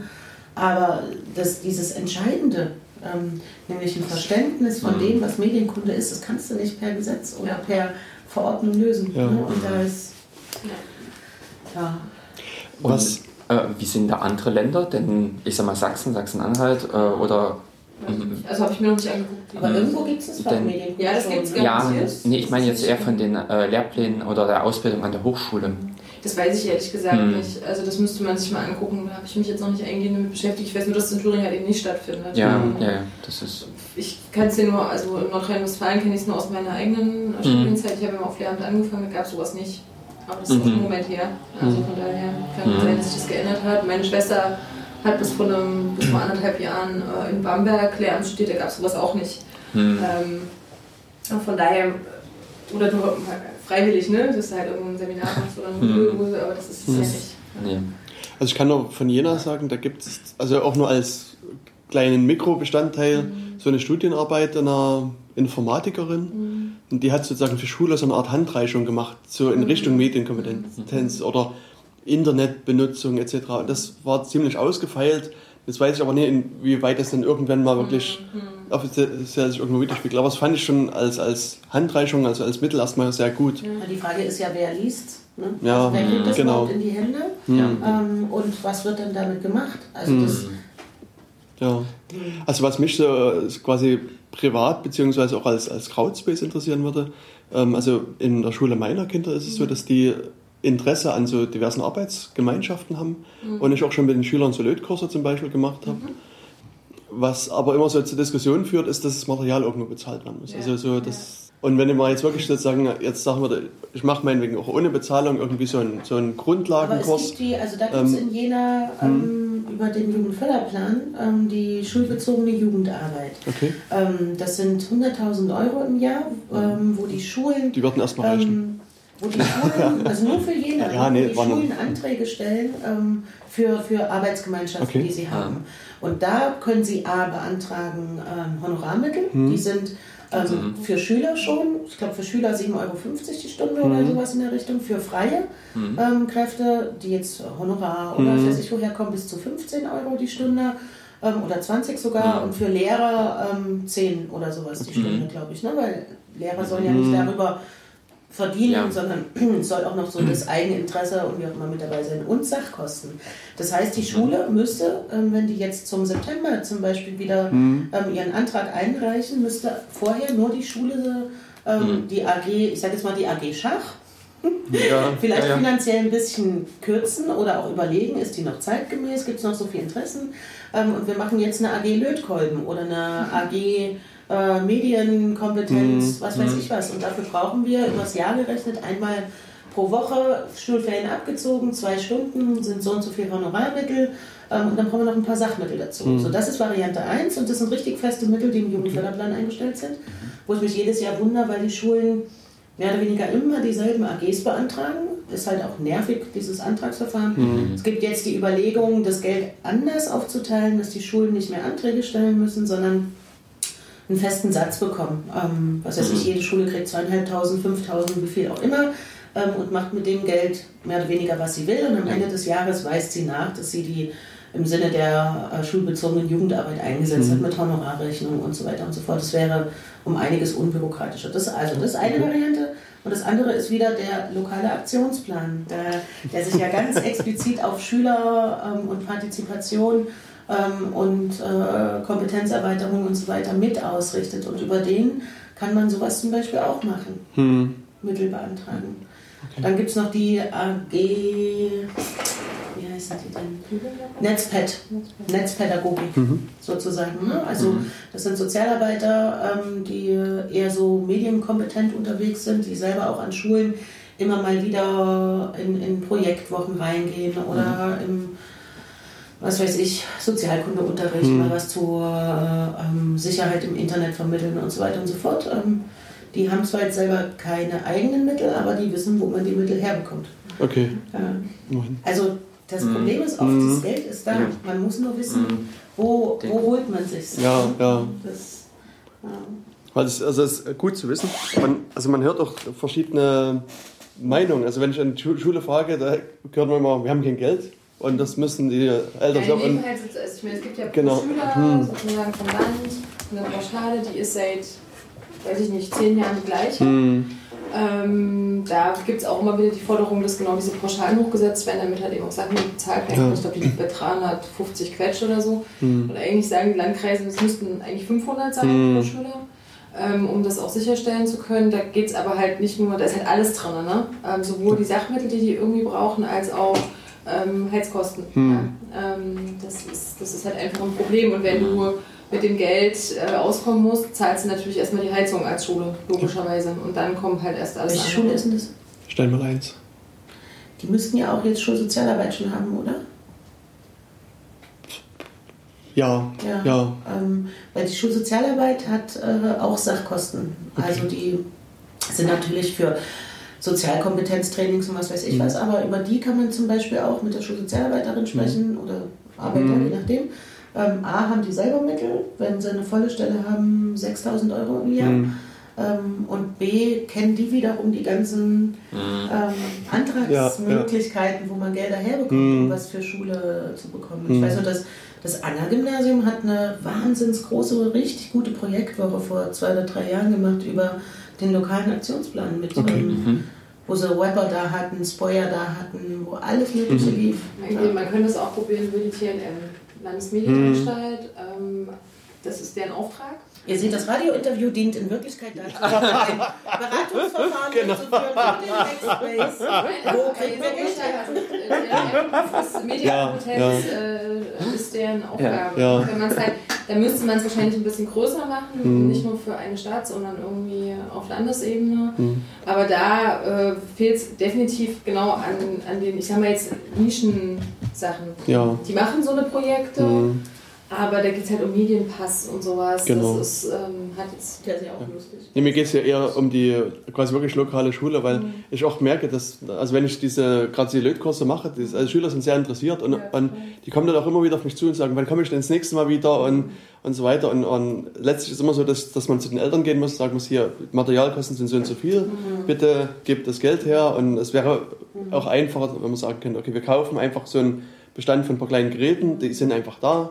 Und auf der Basis kann man arbeiten. Und ich meine, das, da kann ich mal zur Schule gehen und das dann weiter diskutieren. Genau, du müsstest es aber jetzt machen, weil die werden im August machen die ja ihr Schulplan Hm. fertig ähm, und reichen dann auch, ähm, Moment, spätestens im Oktober oder so werden die das einreichen, schulbezogene Jugendarbeit. Ich glaube eher sogar schon im September, welche AGs sie machen wollen. Und Okay. wenn darüber das mitlaufen soll, besser jetzt schon mal mit Ja. den Lehrern reden. Das kann ich machen, das ist kein Ding. Und eigentlich gibt es auch die Vorschrift, Mhm. ähm, bei der, also eine Richtlinie bei der Dass schulbezogenen die Jugendarbeit, Eltern dass die, nee, nee, nee, nee, dass die Schüler mitentscheiden sollen, welche AGs ähm, Mhm, okay. finanziert werden sollen. Nur, das läuft nicht immer, ähm, ja, hat gar nichts mit Bösartigkeit Mhm. oder nicht Unwillen zu Mhm. tun, sondern Organisations. genau, wie Ja. kriegst es hin, dass die Schüler sagen, das will ich, das will ich, das will ich. Mhm. Mhm. Okay, aber das ist schon mal ein guter, guter Hinweis. Ähm, ja, also wir haben jetzt in, in der Diskussion relativ quasi immer lokal hier um, um den Freifunk, um den Crowdspace oder so ein paar andere Sachen gedreht. Ich will zumindest mal ein bisschen den Bereich erweitern auf Thüringen. Wenn ich da, also du hattest vorhin schon mal so das Thema Vorratsdatenspeicherung angesprochen, äh, DTIP fiel so als Stichwort, was so ein bisschen ja noch größer ist. Allerdings, so, wenn ich an Thüringen denke, gab es vor, ich glaube im letzten Jahr diese Novelle des Polizeiabgabengesetzes. Ähm, genau, und unter anderem steht da auch sowas drin.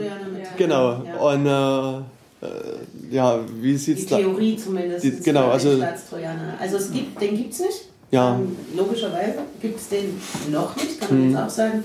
Ähm, ich äh, habe das im Chor, also beim Innenministerium jetzt vor zwei Monaten nachgefragt, wie ist denn der Stand? Ähm, da ist, äh, das ist gar nicht geplant, das will man ja gar Mhm. nicht und so weiter, aber die Möglichkeit gibt äh, das PAG her. Ähm, das PAG wird überarbeitet. Okay. Definitiv in äh, dieser Legislatur und das auch zeitnah, also Mhm. nicht erst 2019, sondern irgendwann innerhalb der nächsten ein, zwei Jahre. Ähm, Ich denke eher innerhalb des nächsten einen Jahres. Und da wird diese theoretisch vorhandene Möglichkeit ähm, eines Staatstrojaners entfernt. Okay. Ja, ganz einfach. Das Mhm. gut zu hören, eine einfache Antwort. Hm.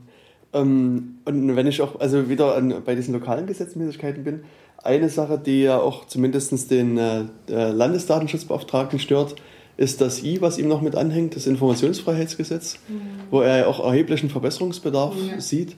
Ähm, gibt es da von eurer Seite Planung, das zu verbessern? Sehr wahrscheinlich zweistufig, also Okay. dass in erster Stufe jetzt das äh, Informationsfreiheitsgesetz aktualisiert wird Mhm. und angepasst wird ähm, und dann in der zweiten Stufe Transparenzgesetz. Okay. Ähm, also Transparenzgesetz ist, wollen wir, ähm, aber das würde, wenn man jetzt mit dem Transparenzgesetz anfängt, wäre man höchstwahrscheinlich in anderthalb, zwei Jahren oder sowas in der Richtung Mhm. fertig.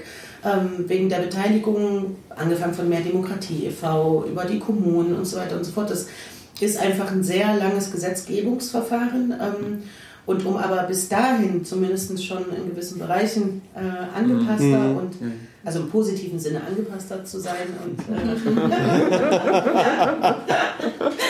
soll sozusagen in der ersten Stufe das Informationsfreiheitsgesetz überarbeitet werden und das ist in der nächsten Sitzung des Datenschutzbeirates zum Beispiel ist das Thema. Okay. Also nicht, dass es da schon fertig ist, aber da, da ist mit Thema und der Datenschutzbeauftragte selber sitzt meines Wissens da auch schon dran Ja, ja. ähm, an der Überarbeitung.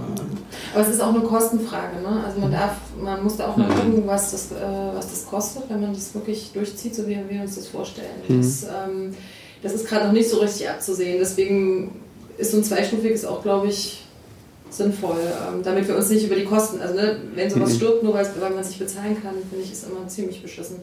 Stimmt. Also Hauptproblem, aber Hauptproblem sind aus meiner Sicht nicht die Kosten, sondern das Verständnis wiederum. Ne? Man muss ein paar Regelungen einführen. Ja. Also jetzt, wenn wir jetzt beim Transparenzgesetz sind, es gibt einfach Sachen, die du zum Beispiel aus datenschutzrechtlichen Gründen oder aus Sicherheitsgründen ähm, nicht eins zu eins äh, veröffentlichen mhm. kannst. Ne? Auch wenn die aus Steuermitteln finanziert mhm. wurden und so weiter und so fort. Und da gibt es überhaupt kein Wissen, was kann ich bis zu welchem Grad veröffentlichen, wo müsste ich was schwärzen ähm, oder was weiß ich, Namen, Adressen und so weiter rausnehmen und was kann ich, äh, was darf ich nicht veröffentlichen, weil. Mhm. Ähm, und das, äh, da A, Hamburg fragen, die haben ja im Nachgang ja. auch festgestellt, was für Probleme mit mhm. dem Transparenzgesetz mitkommen, weil das ja, Verständnis noch nicht da ist und mhm. weil auch viele ähm, Gesetze nicht, nicht, also wie Datenschutzregelungen und so weiter. Ne? Das auch im Beamtentum. Ja? Mhm. Die haben jetzt die Ansage, so wenig wie möglich rausgeben. Ja. So, und wir wollen es ja im Prinzip komplett umdrehen. Und das muss in die Köpfe rein. Mhm. Das wird, glaube ich, das Schwierigste daran äh, werden. Ne? Ähm, jenseits dessen, es wird was kosten, definitiv. Ähm, Klar. Mhm. Erstmal wird es kosten. Ja. Ich glaube, langfristig gesehen nicht. Nee, weil langfristig gesehen, äh, glaube ich, spart es. Ja, mhm. ja weil es Anträge und, also, ne, wenn klar, du kannst proaktiv, wenn du da rangehst, kommst du sicherlich auch irgendwann zu deinen äh, Informationen, die du brauchst. Aber mhm. da sind halt immer ständig Menschen mit beschäftigt, die dann prüfen müssen und bla und die dann dir wieder schreiben müssen, dass du es äh, nicht kriegst und warum du es nicht kriegst. Und ne, also das sind halt alles so Dinge, die dann hoffentlich zumindest in großen Teilen wegfallen würden. Mhm. Und gerade also was Transparenzgesetz betrifft, habt ihr da irgendwie sozusagen Rückmeldungen aus der Öffentlichkeit bekommen? Also es gab ja irgendwie Anfang April, glaube ich, mal so eine, so eine Meldung, dass Thüringen das anstrebt. Und haben sich da irgendwelche Leute bei euch gemeldet, die gesagt haben, wir finden das, das... Naja, also ja, ich habe erst drei Tagen oder so hat mich irgendjemand angerufen und gesagt, dass er, wie jetzt der Stand ist, er hat es in der Zeitung gelesen mhm. und äh, wann es losgeht. Und ich auch erklärt, zweistufig, erst das, dann das. Mhm. Und zwischenzeitlich brauchst du definitiv... Ähm, eine, ich nenne es mal Konferenz auch, ne, wo mhm. Kommunen mit eingebunden sind, ähm, wo die Initiativen mit eingebunden sind, Landesregierung, ähm, um erstmal Transparenzgesetz, was heißt das? Genau. Ne? Mhm. Und das eine ist Land, das andere sind ehrlich gesagt die Kommunen. Das ist viel mhm. entscheidender. Auf Landesebene kriegst du es ja noch. Ähm, A, hast du dort ähm, jetzt schon relativ viele Sachen ähm, frei verfügbar. Ne?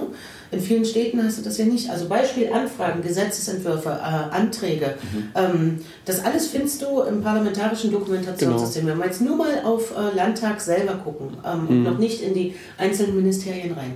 Wenn du jetzt in die Städte schaust, ähm, mhm. wo findest du die Bürgeranfragen und die Antworten dazu?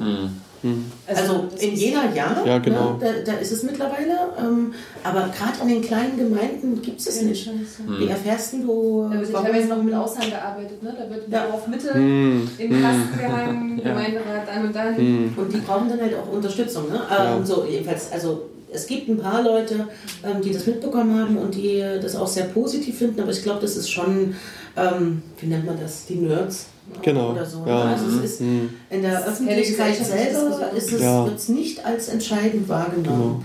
Sondern da gibt es auch viel wichtigere Sachen, mhm. wo man rangehen sollte und könnte, ist mhm. wahrscheinlich. Ne?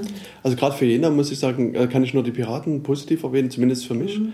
weil die ähm, sind jetzt auch seit einiger Zeit im Stadtrat mit und die blocken halt regelmäßig, was halt sie so erlebt haben im Stadtrat. Und das also macht für mich auch die, die, die Arbeit halt transparenter. Also mhm und sehe erstmal sozusagen, was, was überhaupt an Arbeitsaufwand dahinter steckt. Also es, man lernt auch dann quasi den Stadtratsabgeordneten besser schätzen und, und man sieht auch wirklich, was in welchem Detail gerade dann halt auch besprochen wird. Ich finde das hardcore. Also ich schaffe ja, das, schaff ja. das gar nicht mehr. Hm. Ich, ich schaffe es schaff's mal aus dem Stadtrat ab und zu noch äh, zu twittern. Ne? Ähm, hm. Aber manchmal ist es auch, interessiert das gerade überhaupt jemanden, was hier läuft? Und kann man das, hm. gerade so Stadtratssachen in 140 Zeichen, hm, das geht hm, Genau, ja. Ähm, aber zu blocken, gar keine Zeit mehr. Ja. Und gerade diese Kleinfitzeligkeit auf Stadtratsebene mm, ist echt anstrengend. Also Respekt, dass die Piraten das schaffen genau. und machen. Ne? Das ist ja. wirklich ist nicht ohne. Und das auch noch so, dass es die Leute verstehen. Ja, ja. ja nee, das ist echt, das ist wirklich ein, habe ich, also habe auch gesehen, dass die Piraten mhm. das hier machen. Ähm, unsere Freunde von Pro Bockwurst in Ilmenauer Stadt, mhm. also Daniel, versuchen das auch, also die twittern auch dann direkt immer aus der, aus der Stadtratssitzung, aber das ist extrem anstrengend. Also wenn, wenn du ja. gleichzeitig folgen musst und du diskutierst gerade irgendwie wirklich im Klein-Klein ähm, schwierige mhm. Kiste. Ja. Bis hin zu, wir haben ja im Kreistag, wir haben ja endlich äh, nach Ewigkeiten es hinbekommen, dass wir unsere Unterlagen papierlos bekommen, ähm, nur für die, die wollen. Ähm, und jetzt äh, haben wir auch eine WLAN. Ähm, im Kreistag und der Techniker hat uns jetzt letztens erklärt, wir dürfen die aber nur für die, für die Dokumente verwenden, wo ich ihm dann auch gesagt habe, ey, wenn ich hier sitze, dann brauche ich die WLAN, hm. weil ich die WLAN brauche und nicht nur, weil ich äh, mir die Dokumente angucken möchte. Ja. Hm. Naja, also das ist halt auch dann wieder so, wo du dich an den Kopf Ja, aber Steckdosen zum Beispiel gibt es im Stadtrat für genau. noch nicht. Ja. Also der Stadtrat Jena ist ja mhm. umgestellt auf papierlos. Mhm. Ähm, es gibt noch ein paar wenige, die sich das äh, zuschicken lassen im Papierform. Das sind immer so dicke A5-Büchlein, mhm. die man da kriegt. Ähm, und Steckdosen gibt es aber nicht. Mhm. Also das ist schon, ich sitze da und Stadtratssitzung geht oft fünf Stunden oder ja, ja. fünf Stunden ungefähr. Mhm. Das, wenn du die ganze Zeit online bist, weil du im Session bist und die Unterlagen ähm, mhm. und natürlich nebenbei macht man dann auch noch mal ab und zu zwei, drei andere Sachen. Das, mhm. Das zieht schon ordentlich Strom. Mhm. Und wenn du keine Steckdose hast, das ist ja, schön, dass alles umgestellt wurde. Aber in dem Saal, ich meine, es müssen also zumindest ein, zwei Steckdosen. An den Tischen gibt es nicht, ja. ja aber das ich, ist halt. Das ist ja in der Stadtratspause schon immer, ich hänge meinen Rechner dann äh, neben Jena TV an, hm. äh, an die Steckdose. Nur da gibt es eine. Ähm, hm, okay. wir sind wie viel? 45 im Stadtrat. Mhm. Hm. Dann habe ich eine halbe Stunde Ladezeit und dann geht es weiter. Ja. Also es ist, ja, müsste man Steckdosen Nee. Nächste Initiative. Mhm. Open Source ist ja schon durch, ne? dass die Stadtverwaltung Jena mit Open Source arbeitet. Mhm. Das haben wir, also, ähm, aber Open Source nur im Sinne von LibreOffice, oder? Das, äh, ich weiß nicht genau was, aber das war ein Stadtratsbeschluss mhm. von, das war glaube ich, das war mein erster, bin ich ein bisschen stolz drauf, dass die A, alle Protokolle und alles öffentlich äh, stellen, mhm. der Stadtratssitzung, außer die Sachen, die nicht öffentlich sind und dann mhm. ähm, Open Source äh, äh, Software verwenden für alles, mhm. wo es möglich ist. Okay. Weil es gibt ja Bereiche mhm. Entwicklung und so. Architekturprogramme, sag ich jetzt mal ganz mhm. einfach, da funktioniert das noch nicht wirklich, aber ansonsten ja. Und ich habe festgestellt, war ich sehr begeistert, ähm, die Laptops der Stadtverwaltung sind alle TrueCrypt verschlüsselt. Oh. Ja. okay. Fand ich echt, also fand ja, ich richtig ja. cool. Mhm. Das stimmt. Die, und dann, ich habe die äh, ähm, vom, vom Jugendamt Frau Borner gefragt, was Hintergrund ist, und sie sagte, naja, wissen Sie, wenn der doch mal verloren geht, dann kann man nicht auf die Daten zugreifen. Genau. Wow. Spitze. Ja, ja. Richtig spitze. Ja. Also das war so, wow. Also wenn man auf anderen Ebenen im Landtag immer wieder erklären muss, warum das wichtig mhm. ist und alle denken immer, man hat eine kriminelle Energie, deswegen empfiehlt man solche Programme. Ja.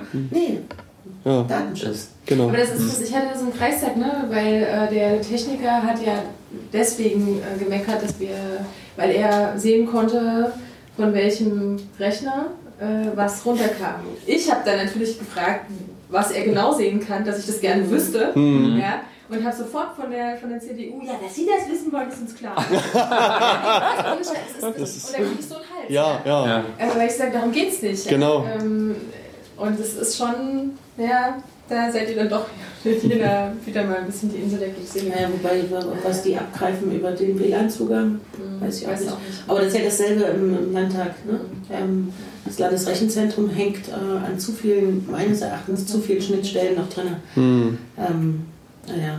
Ja, und es gibt keine, das ist, ja das, das ist das Problem, es gibt sozusagen keine unterschiedliche Behandlung von Abgeordneten und Verwaltungsmitarbeiterinnen. Mhm. Also an Stellen, wo ich sage, das kannst du klar, für so eine Mitarbeiterin mhm. kein Thema. Mhm. Aber bei Abgeordneten geht es nicht. Ja, ähm, Machst du mal konkret? Ja, so Administrations... So, so, so, nee, kein Hierarchieding, sind so Administrationsfragen. Ja? Ähm, oder ganz praktische Fragen, dass ich meine Mails äh, nur im Landtag abrufen kann, wenn ich mich ans LAN stöpsel. Das mag mhm. für die Verwaltungsmitarbeiterinnen okay sein, weil die sowieso nur dort arbeiten. Mhm als Abgeordnete. Äh, Tja, du musst, ja, so, musst so machen wie ich. Ich habe mich komplett aus dem ja, Landtag.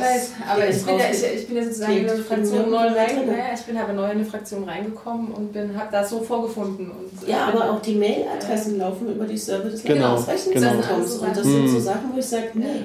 Also ich kann im Zweifelsfall nicht ausschließen, dass, dass da doch ein Zugriff ist. Mhm. Will ich nicht. Ähm, ja. Läuft alles über eigenen. Ja, und dann halt auch, also ja, du merkst halt auch, dass die technisch hinterher sind ohne Ende. Aber das ist. Na, technisch hinterher würde ich so gar nicht sagen, sondern die sind personell einfach viel zu wenig. Mhm. sich daher gemessen daran, was man heutzutage für ja. Anforderungen hat und auch, was auch von Abgeordneten für mhm. Anforderungen kommt. Ja. Das ist also ein Beispiel, was mir da einfällt, ist gerade also wieder die, die Website vom Landesdatenschutzbeauftragten. Mhm. Die kann man halt über HTTP aufrufen mhm. oder über HTTPS. Mhm. Und HTTPS geht nicht, weil sozusagen das, da gibt es ein Zertifikat vom Land Thüringen, was aber nicht mhm. Äh, das, und da hatte ich mal vor einiger Zeit schon mit den Admins in TLRZ da gesprochen. Und die meinen, ja, wir sind gerade dabei, das alles umzustellen und, und zu ändern und bald ist es soweit. Aber das Gespräch war irgendwie im Juni letzten Jahres oder Juni, Juli sowas. Also und seitdem hat sich da aber fundamental noch nicht viel äh, geändert und das ist halt schon, schon schade.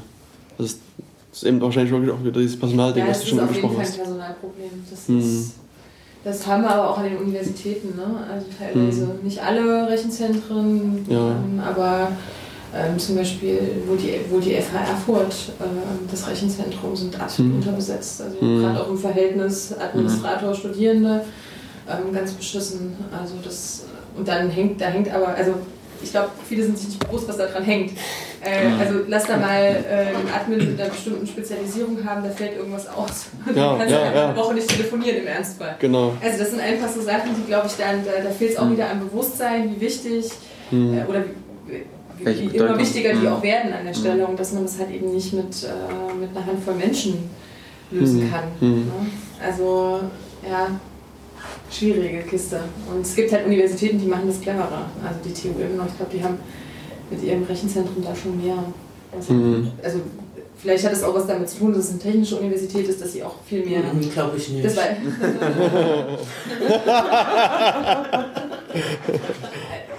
ne? Halt auch andere Sachen brauchen und Ja, sich dessen ja. bewusst sind. Mhm. Äh, Im Gegensatz zu einer geisteswissenschaftlich geprägten Universität. Ein Thema, was äh, ja, brandaktuell ist, kann man sagen, was Katharina, du vorhin auch schon, oder was mit denen, ich weiß gar nicht mehr, einer von beiden mal kurz angesprochen hatte, war das Thema Vorratsdatenspeicherung. Ähm, wo äh, es ist ja irgendwie gefühlt für mich als Außenstehenden unterschiedliche Standpunkte selbst in der Koalition gibt. Also es gab mal diesen, äh, also vor einiger Zeit den Europäischen Also Polizeikongress. uns. nee, nee, nee, also ähm, Ja, auch nicht, auch nicht Auch äh, das- zwischen, ich sag mal, die Verantwortlichen. ja, erklär's das. Ja, genau. kurz, ja. Ähm, also wie gesagt, es gab vor, vor einiger Zeit den Europäischen Polizeikongress, wo sich halt diverse Innenminister und andere äh, Sicherheits-, in Anführungsstrichen, Politiker da getroffen haben. Und äh, da ließ sich halt unser Innenminister zitieren mit den Worten, dass, also Details müsste ich nochmal nachliefern, aber im Wesentlichen, dass er auch sozusagen die, die Vorratsdatenspeicherung unterstützt. Und, Ja. und, Das ähm, hatte, das hatte Jens mir dann rübergeschickt ähm, und ich bin, war während der Landtagssitzung, ich bin rüber zum Innenministerium Hm. und habe gefragt, was die, ja, doch, es war glaube ich sogar O-Ton, was die Scheiße soll. Ähm, und habe das, äh, den, den Artikel gezeigt, wie äh, Holger Poppenweger da zitiert wird. Und dann meinten sie so, ja, so in dem Zusammenhang hätte er das ja gar nicht gesagt. Ich habe gesagt, ja, eine Richtigstellung. Wir haben ja in Thüringen ganz klar einen Koalitionsvertrag Genau. zum Thema Vorratsdatenspeicherung. Und dann wurde so eine halb gewalkte Richtigstellung ähm, Ja, ja. heise.de geschickt, weil Heise hat es, äh, glaube ich, Mhm, genau. gehabt. Ähm, aber das war ähm, sozusagen eine Richtigstellung des Zitates und der Einordnung. Aber das war Nicht noch nicht das, Genau. was die Position ähm, in Thüringen dazu ist. Und das ist, glaube ich, so ein Problem, ähm, die. Wie erklären, können wir das? Ja, also ich sag's mal, Dorothea, Madeleine, äh, Stefan, Sandra, äh, Martin van Elten, ich, wir waren uns da klar, Vorratsdatenspeicherung ablehnen und auch Teile der restlichen Fraktionen. Ähm, Beziehungsweise haben wir, bei uns ist es auch in den Parteien klar. Also bei den. Grünen ist einfach Ja, Vorratsdatenspeicherung und Dorothea, und Dorothea ist für die SPD, die, die treibt das schon sehr. Ne? Die kritisiert ja auch äh, Maas in, der, in allen möglichen Zeitungen, dass er das jetzt mitgemacht hat und so weiter. Die ist sehr klar. Aber Dorothea steht äh, da nicht unbedingt für die Mehrheit der SPD. Ähm, und äh, Holger Poppenheger ähm, steht nicht unbedingt auf der Seite ähm, Okay. dieser Position Vorratsdatenspeicherung ablehnen, sondern ähm, aus Innenministersicht macht eine Vorratsdatenspeicherung äh, konservativ gesehen höchstwahrscheinlich Sinn. Konservativ gesehen. Ne? Ähm, Ja, und es ist halt immer noch die Argumentation, mein Gott, was ist ja, also ne, dieses, ihr habt ja nichts zu verbergen, es sind ja nur so ein paar Metadaten, was soll's. So, ne? Also das sind halt, Ja. äh, wir, wir speichern hier nicht, was, über was ihr redet, sondern, ne? So, und nur da, wo ihr wann nur- wart, genau. mit wem ihr wie lange Genau. telefoniert Genau, habt. äh, genau. Und das, aber das ist halt. Das, Und wo ihr hingegangen seid. Ja, genau. Und diese Verharmlosung. Ähm, ist wieder ein ja Verständnisproblem aller Orten, eigentlich. ne? Ja. Und das, das zieht sich dann da halt eben auch rein. Und dass die SPD da nicht, äh, nicht konsequent dagegen ist. Ähm, weil in Thüringen natürlich schon. Ja, Per der Koalitionsvertrag. Koalitionsvertrag schon. Ja. Aber Das ist halt auch das ist der Vorteil. Man kann Verantwortung auf Bundesebene. Naja, Ja. das ist so, dass da, der Koalitionsvertrag ist das einzige, ähm, woran sich alle Koalitionsfraktionen über die Zeit der Regierung gebunden fühlen müssen. Und ähm, auf das man immer wieder pochen kann und sagen kann, es steht im Koalitionsvertrag. Ähm, und das ist sozusagen jetzt der Vorteil bei Vorratsdatenspeicherung, weil ich glaube, ähm, meine Güte, in den Ministerien sind die Minister ähm, sozusagen neu und dazu zwei, drei Referenten neu und die Staatssekretäre und der Rest ist das, ist das Personal, das auch die letzten 25 Jahre oft da, also zum großen Teil da war. Und natürlich, wenn du, wenn du über fünf Jahre, zehn Jahre lang für Vorratsdatenspeicherung eintrittst, warum solltest du denn das ändern, nur weil dort oben plötzlich ein neuer Minister ist? Also das ist so ein, ne, auch, äh, ich versuche mal ein bisschen zu werben, dass einiges da wirklich Zeit braucht. Ne? Wir, das Personal konnte nicht neu besetzt werden, Ja. sondern da sitzen immer noch die, die äh, Ja, ja alle Überwachungsformen hätten, die es sozusagen heutzutage gibt. Aber ich meine, es ist ja nicht nur, wir haben nicht nur reingeschrieben, wir finden es nicht gut, sondern es steht ja auch drin, wir klagen dagegen. Genau. So, und ich finde, das ist, ähm, das haben, glaube ich, wir haben zumindest Katharina und ich in den letzten Wochen ausreichend klar gemacht, dass wir das auch erwarten. Hm. Ähm, und ich Jetzt glaube, ist die große Frage, welches Ministerium klagt denn dann? Ja, Okay. also, ja, weil, weil Hm. ne, das für digitale Gesellschaft hat schon gesagt, nö. Aha, Zuständig?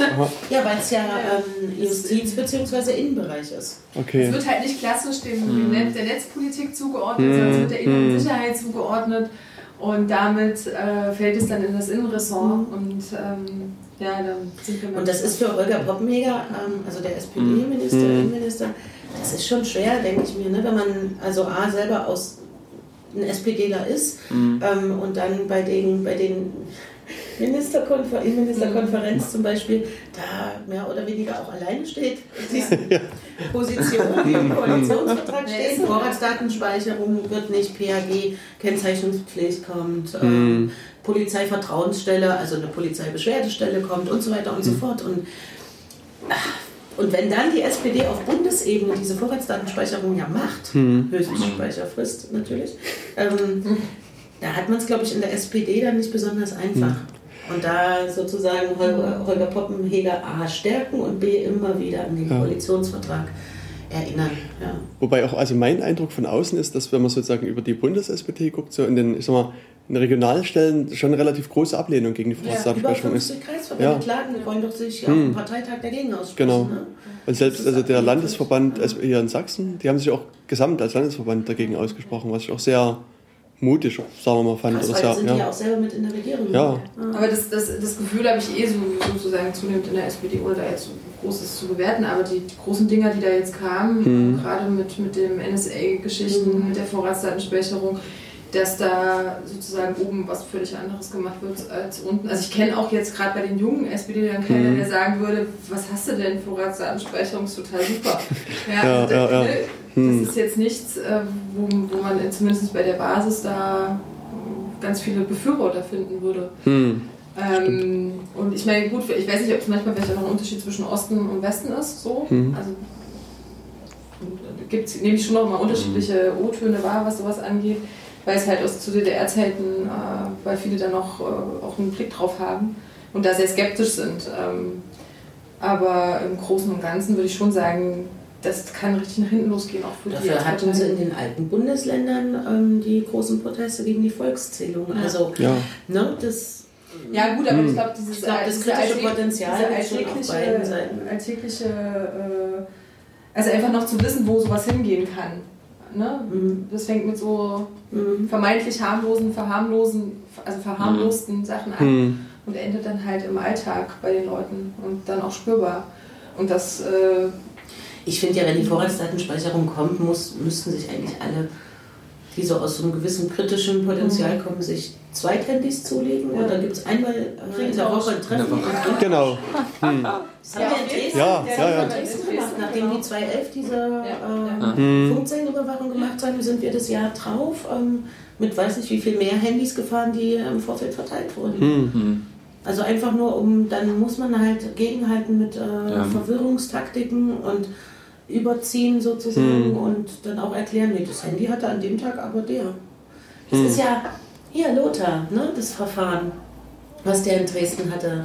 Das eine ist das Landfriedensbruchverfahren, das ist Mhm. ja all- alles gut ausgegangen, Lauti wieder da und so weiter. Und der hatte aber vorher ein Verfahren wegen Bildung krimineller Vereinigung. Mhm. Und das hatte der nicht, weil er was gemacht hat, sondern. ähm, Handy nee, nee, nee, warte. Ähm, wir sind, wir sind noch zwei, nee, drei Leute, sind Januar 2011, genau, sind wir nach Dresden gefahren. Mhm. Ich selber habe kein Auto, also frage ich meinen Vater, ob wir das Auto haben können. Das Auto läuft natürlich auf ihn. Auf der Fahrt telefoniere ich mit einem Menschen in Dresden und sage, du, wir sind ein bisschen später, Stau. Hm. Ähm, mein Handy haben mir irgendwann mal meine Eltern vor 10, 15 Jahren zum Geburtstag geschenkt. Ähm, alle Ja. Kosten gehen bei mir ab und was weiß ich, Ja, aber der aber- Vertrag ist Hm. noch ursprünglich hm. auf Lothar König. So, jetzt telefoniert dieses Handy, was auf Lothar König läuft, mit einem Menschen, der schon in der Telefonüberwachung drin ist. Daraufhin haben die ähm, dann die, die Observationsteams von dem Menschen abgezogen, ähm, haben dann an der Einfahrt nach Dresden sozusagen versucht rauszubekommen, wie kommen die jetzt rein, haben festgestellt, das ist ja auch der Bus, der auf den Lothar König läuft, ähm, sind uns dann hinterhergefahren, ähm, wo es übrigens zwei Leute festgestellt haben, dass wir gerade irgendwie, da ist jemand hinter uns her, ähm, und haben uns dann beobachtet, wie wir in ein Haus reingegangen sind. Da gab es das große Vorbereitungstreffen für Dresden, Nazifrei und so weiter und so fort. Haben uns danach noch beobachtet, wie wir zum Döner sind. Da gibt es einen geiler geile, äh, Text in, äh, in dem Ordner, also in der Akte sozusagen, wo dann drin stand sowas wie, Wie so sie, betraten, sie betraten den Imbissstand und kamen nach wenigen Minuten mit Plastiktüten wieder. Dann, haben sie, dann sind wir auf dem Heidefriedhof gefahren, weil wir damals diese Kerzenaktion vorhatten, aus äh, Grabkerzen das Wort Shoah vor der, das, äh, ja, das Mahnmal, was die dort haben, für die Bombardierung Dresdens zu schreiben. So, ihr kommt nicht an die Bombardierung, wenn ihr nicht an die Shoah äh, erinnert. Und dann waren die der Überzeugung, dass wir einen Anschlag auf den Heidefriedhof vorhaben. Das steht so in der Akte drin. Und nicht wir, sondern Lothar. Weil Handy und Auto. Ah, die haben Und das, also das, das ist das Krasse. Sie observieren uns, die kriegen mit, da ist kein Lothar König dabei. Den kann man ja relativ einfach erkennen. Ähm, die kriegen mit, der läuft dort Und sie hören dann auch die Telefonate ab und bekommen mit. Ähm, Das ist eine Frau. das ist jetzt nicht unbedingt eine Stimme von Lothar König, die dort redet. Ne? Aber nein, das 129er-Verfahren läuft gegen Lothar. Aha. Und das ist schon, Das ist schon Hardcore, was da. Ja, und das ist ja genau das, gerade in diesen Und das nur, weil wir Zusammenhängen- was vor. Aber egal, ne? Aber, das ist, aber genau das sind die Zusammenhänge. Ne? Also wir, wir planen eine Demo, wir planen, das machen wir ja, Katharina und ich, wir machen das ja ständig. Also ich Ja? nicht. Lothar war nein, aber Nicht mehr. Nicht mehr, genau. Nicht mehr. Nein, aber das Listen und, und ähm, wie schnell man dann dabei ist, ähm, sozusagen, ähm, ähm, dass da Verdächtigungen laufen Ja. gegen einen, die, die, äh, wo Leute etwas reininterpretieren in genau solche Daten. Das ist, äh, das finde ich extrem Wahnsinn. gruselig. Ja, also Ja. Das, ähm, weil, weil wenn man, wenn man so vorgeht, also wenn wir jetzt alle in Sachsen leben würden, ähm, Ja. dann, äh, dann äh, müssten wir, äh, theoretisch könnten wir ständig Genau, warte mal. Und Ja. Sie waren ja der. Überzeugung, dass Lothar für die Koordination der Proteste am 19. Februar 2011 in Dresden Ach so. verantwortlich war, Mhm. weil dieses Handy, was mir gehört, hat an diesem Tag, ich bin ehrlich gesagt ein bisschen geschockt, wie ich das geschafft habe, 423 Anrufe am 19. Februar 2011 und so und so eine Datenmenge. Ähm, und ich glaube, irgendwas um die 300 SMS. Achso. Da war ich auch irritiert. Ja. Und deswegen waren sie der Meinung, das, Das- muss eines der Ja, muss Ja. ja. Koordinations- ja. Ja. eines der Koordinationshandys The gewesen Brain sein. sozusagen. Ja. Ah ja, Ja, das ist halt alles schon. Abgeordnetenhandy, ne? Ja. Dreck. Ja. Na gut, es lief nicht auf deinen Namen, wenn, also es, es lief offensichtlich auf Ja, Luthers doch, die Namen. haben es ja irgendwann haben sie es dann mitgekriegt. Okay. Die haben doch die Observationsfotos. Na gut, stimmt. Da stand dann Hm. Katharina König, Tochter. Aha. Ah. Naja. Und irgendwo steht auch drin, sie gehen davon aus, dass das Telefon nicht von ihm genutzt wird, weil er selber damit gar nicht telefoniert. naja. aber ich meine, man sieht das ja auch äh, recht äh, gut und auch gut dokumentiert ein Beispiel von Anne Roth in Ja. Berlin, deren Freund, Ja, ähm, Ja. der auch da Probleme bekam. Genau, wo die Geschichte mit dem schwarzen Beutel ist ja das, das eines der war- Geschichte. Ja, und das ist schon, also auch diese Aber- Logik, die dahinter Ja. steht, ist Aber ich meine, das, das Schlimme ist halt, ähm, dass du ja jetzt auch gerade bei den ganzen NSA-Geschichten, ne, das tangiert Hm. ja gar nicht. Also äh, klar, auch für die einen ist das überhaupt nicht greifbar, so wie jetzt hier die, ne, die Geschichte mit Lothar oder genau Hm. von Anne Roth, äh, die Geschichte, dass, äh, dass die gar nicht wissen, was das eigentlich am Ende heißt. Und Ja. ähm, die Schwierigkeit, diesen großen Skandal auch runterzubrechen auf den Alltag der Leute, was heißt das für euch?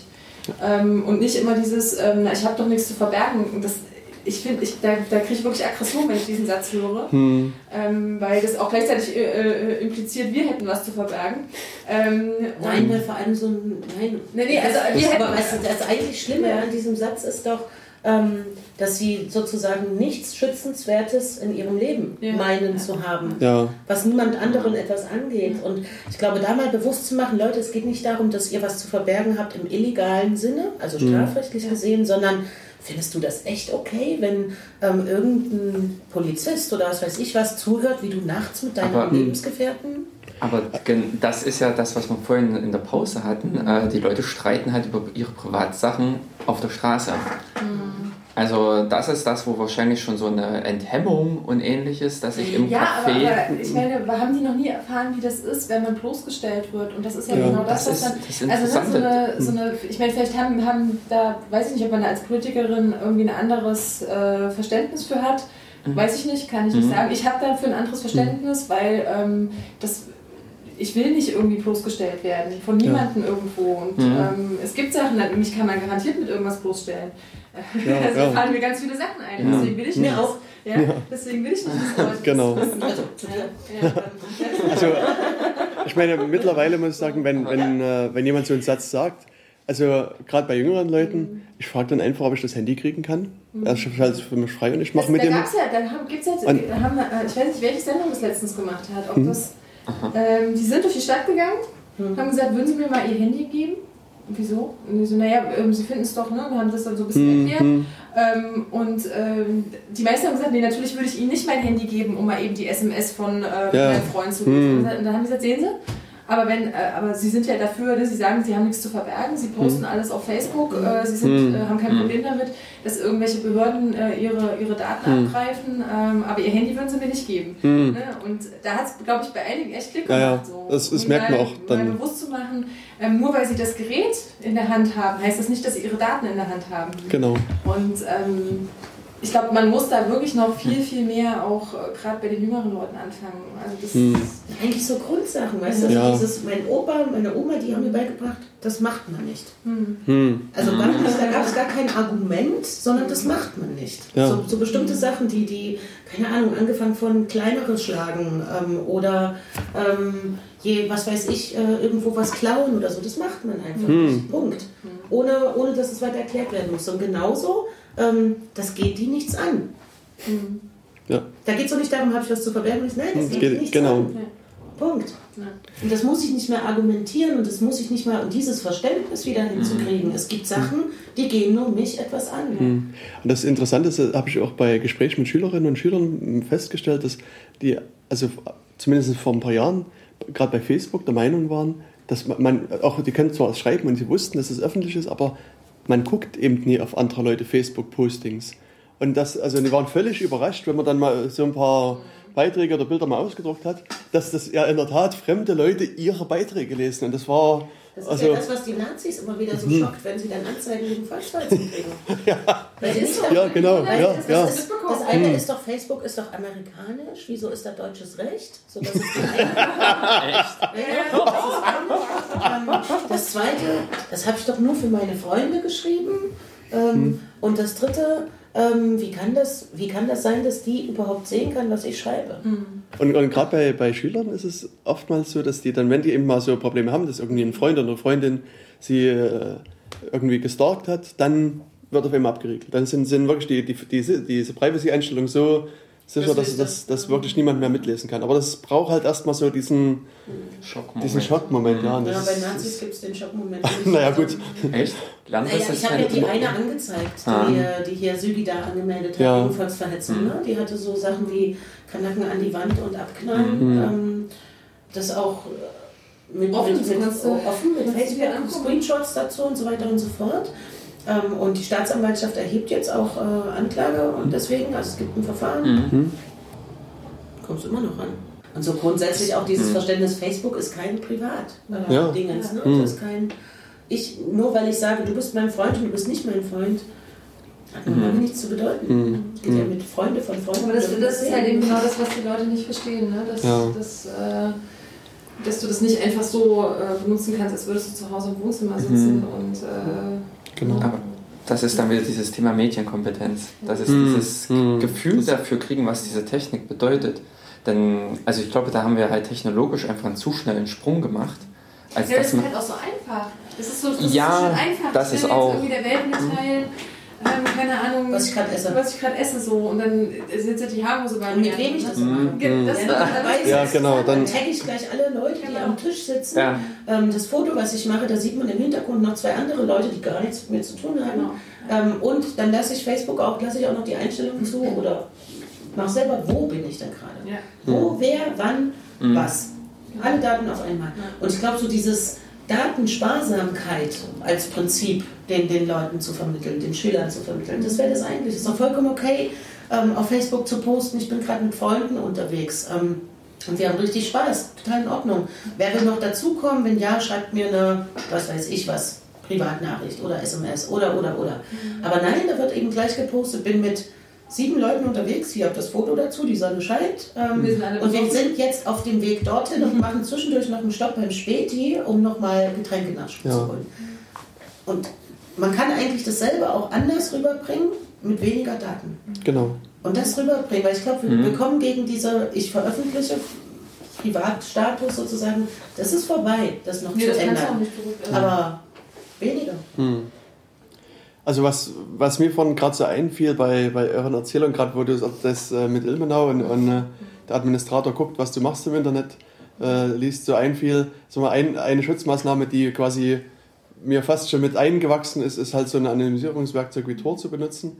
Ähm, die Frage, die ich mir dann gestellt habe, wann werdet ihr als Fraktion einen Tor-Server betreiben und, äh, und sozusagen die Privatsphäre äh, fördern, die von anderen Leuten? Also wir, Aber- wir haben im, im Haskell haben wir einen Tor-Server. Okay. Ähm, schon seit 2010. Okay, Ja. schön. Ähm, der auch Also im Wahlkreis ständig ist. da auch. Also der nicht Mhm. nur da ist, ist, wenn wir da sind, sondern der läuft Okay. kontinuierlich. Ähm, im, in der Fraktion gibt es noch keinen, aber hatten wir jetzt, als die letzte Anfrage von dir kam, ähm, Mhm. hatten der eine Administrator und ich das im Gespräch, dass wir hier alles auf dem Fraktionsflur gerne noch anders im technischen Bereich Okay. machen wollen und da war Tor-Server mit im Gespräch.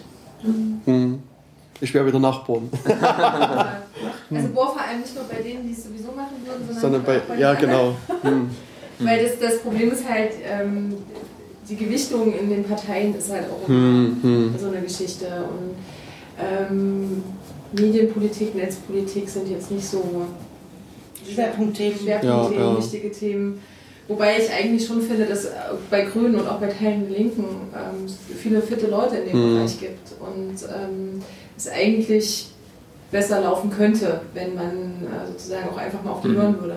Ja. Ähm, aber also ich habe jetzt deswegen, ich habe zum Beispiel auch noch keine Homepage, weil wir da gerade halt intensiv dran basteln, weil wir Mhm. das Ding halt rund machen wollen mit, mit wirklich auch vielen verschlüsselten Geschichten und ähm, werden wir auch gucken, ob wir das im, im Wahlkreis so im Büro irgendwie umsetzen und im Torserver. Das ist aber, das Mhm. machen halt äh, Freunde und die machen das halt neben ihren regulären Ja, Sachen und deswegen ja. dauert es einfach und ich finde Mhm. das aber auch gerade okay, weil, Ja. weil ich eben genau so eine Sachen dann auch, ähm, auch haben will, weil ich es wichtig finde und nicht in einem Jahr wieder irgendwie anfangen will, das nochmal. Hm.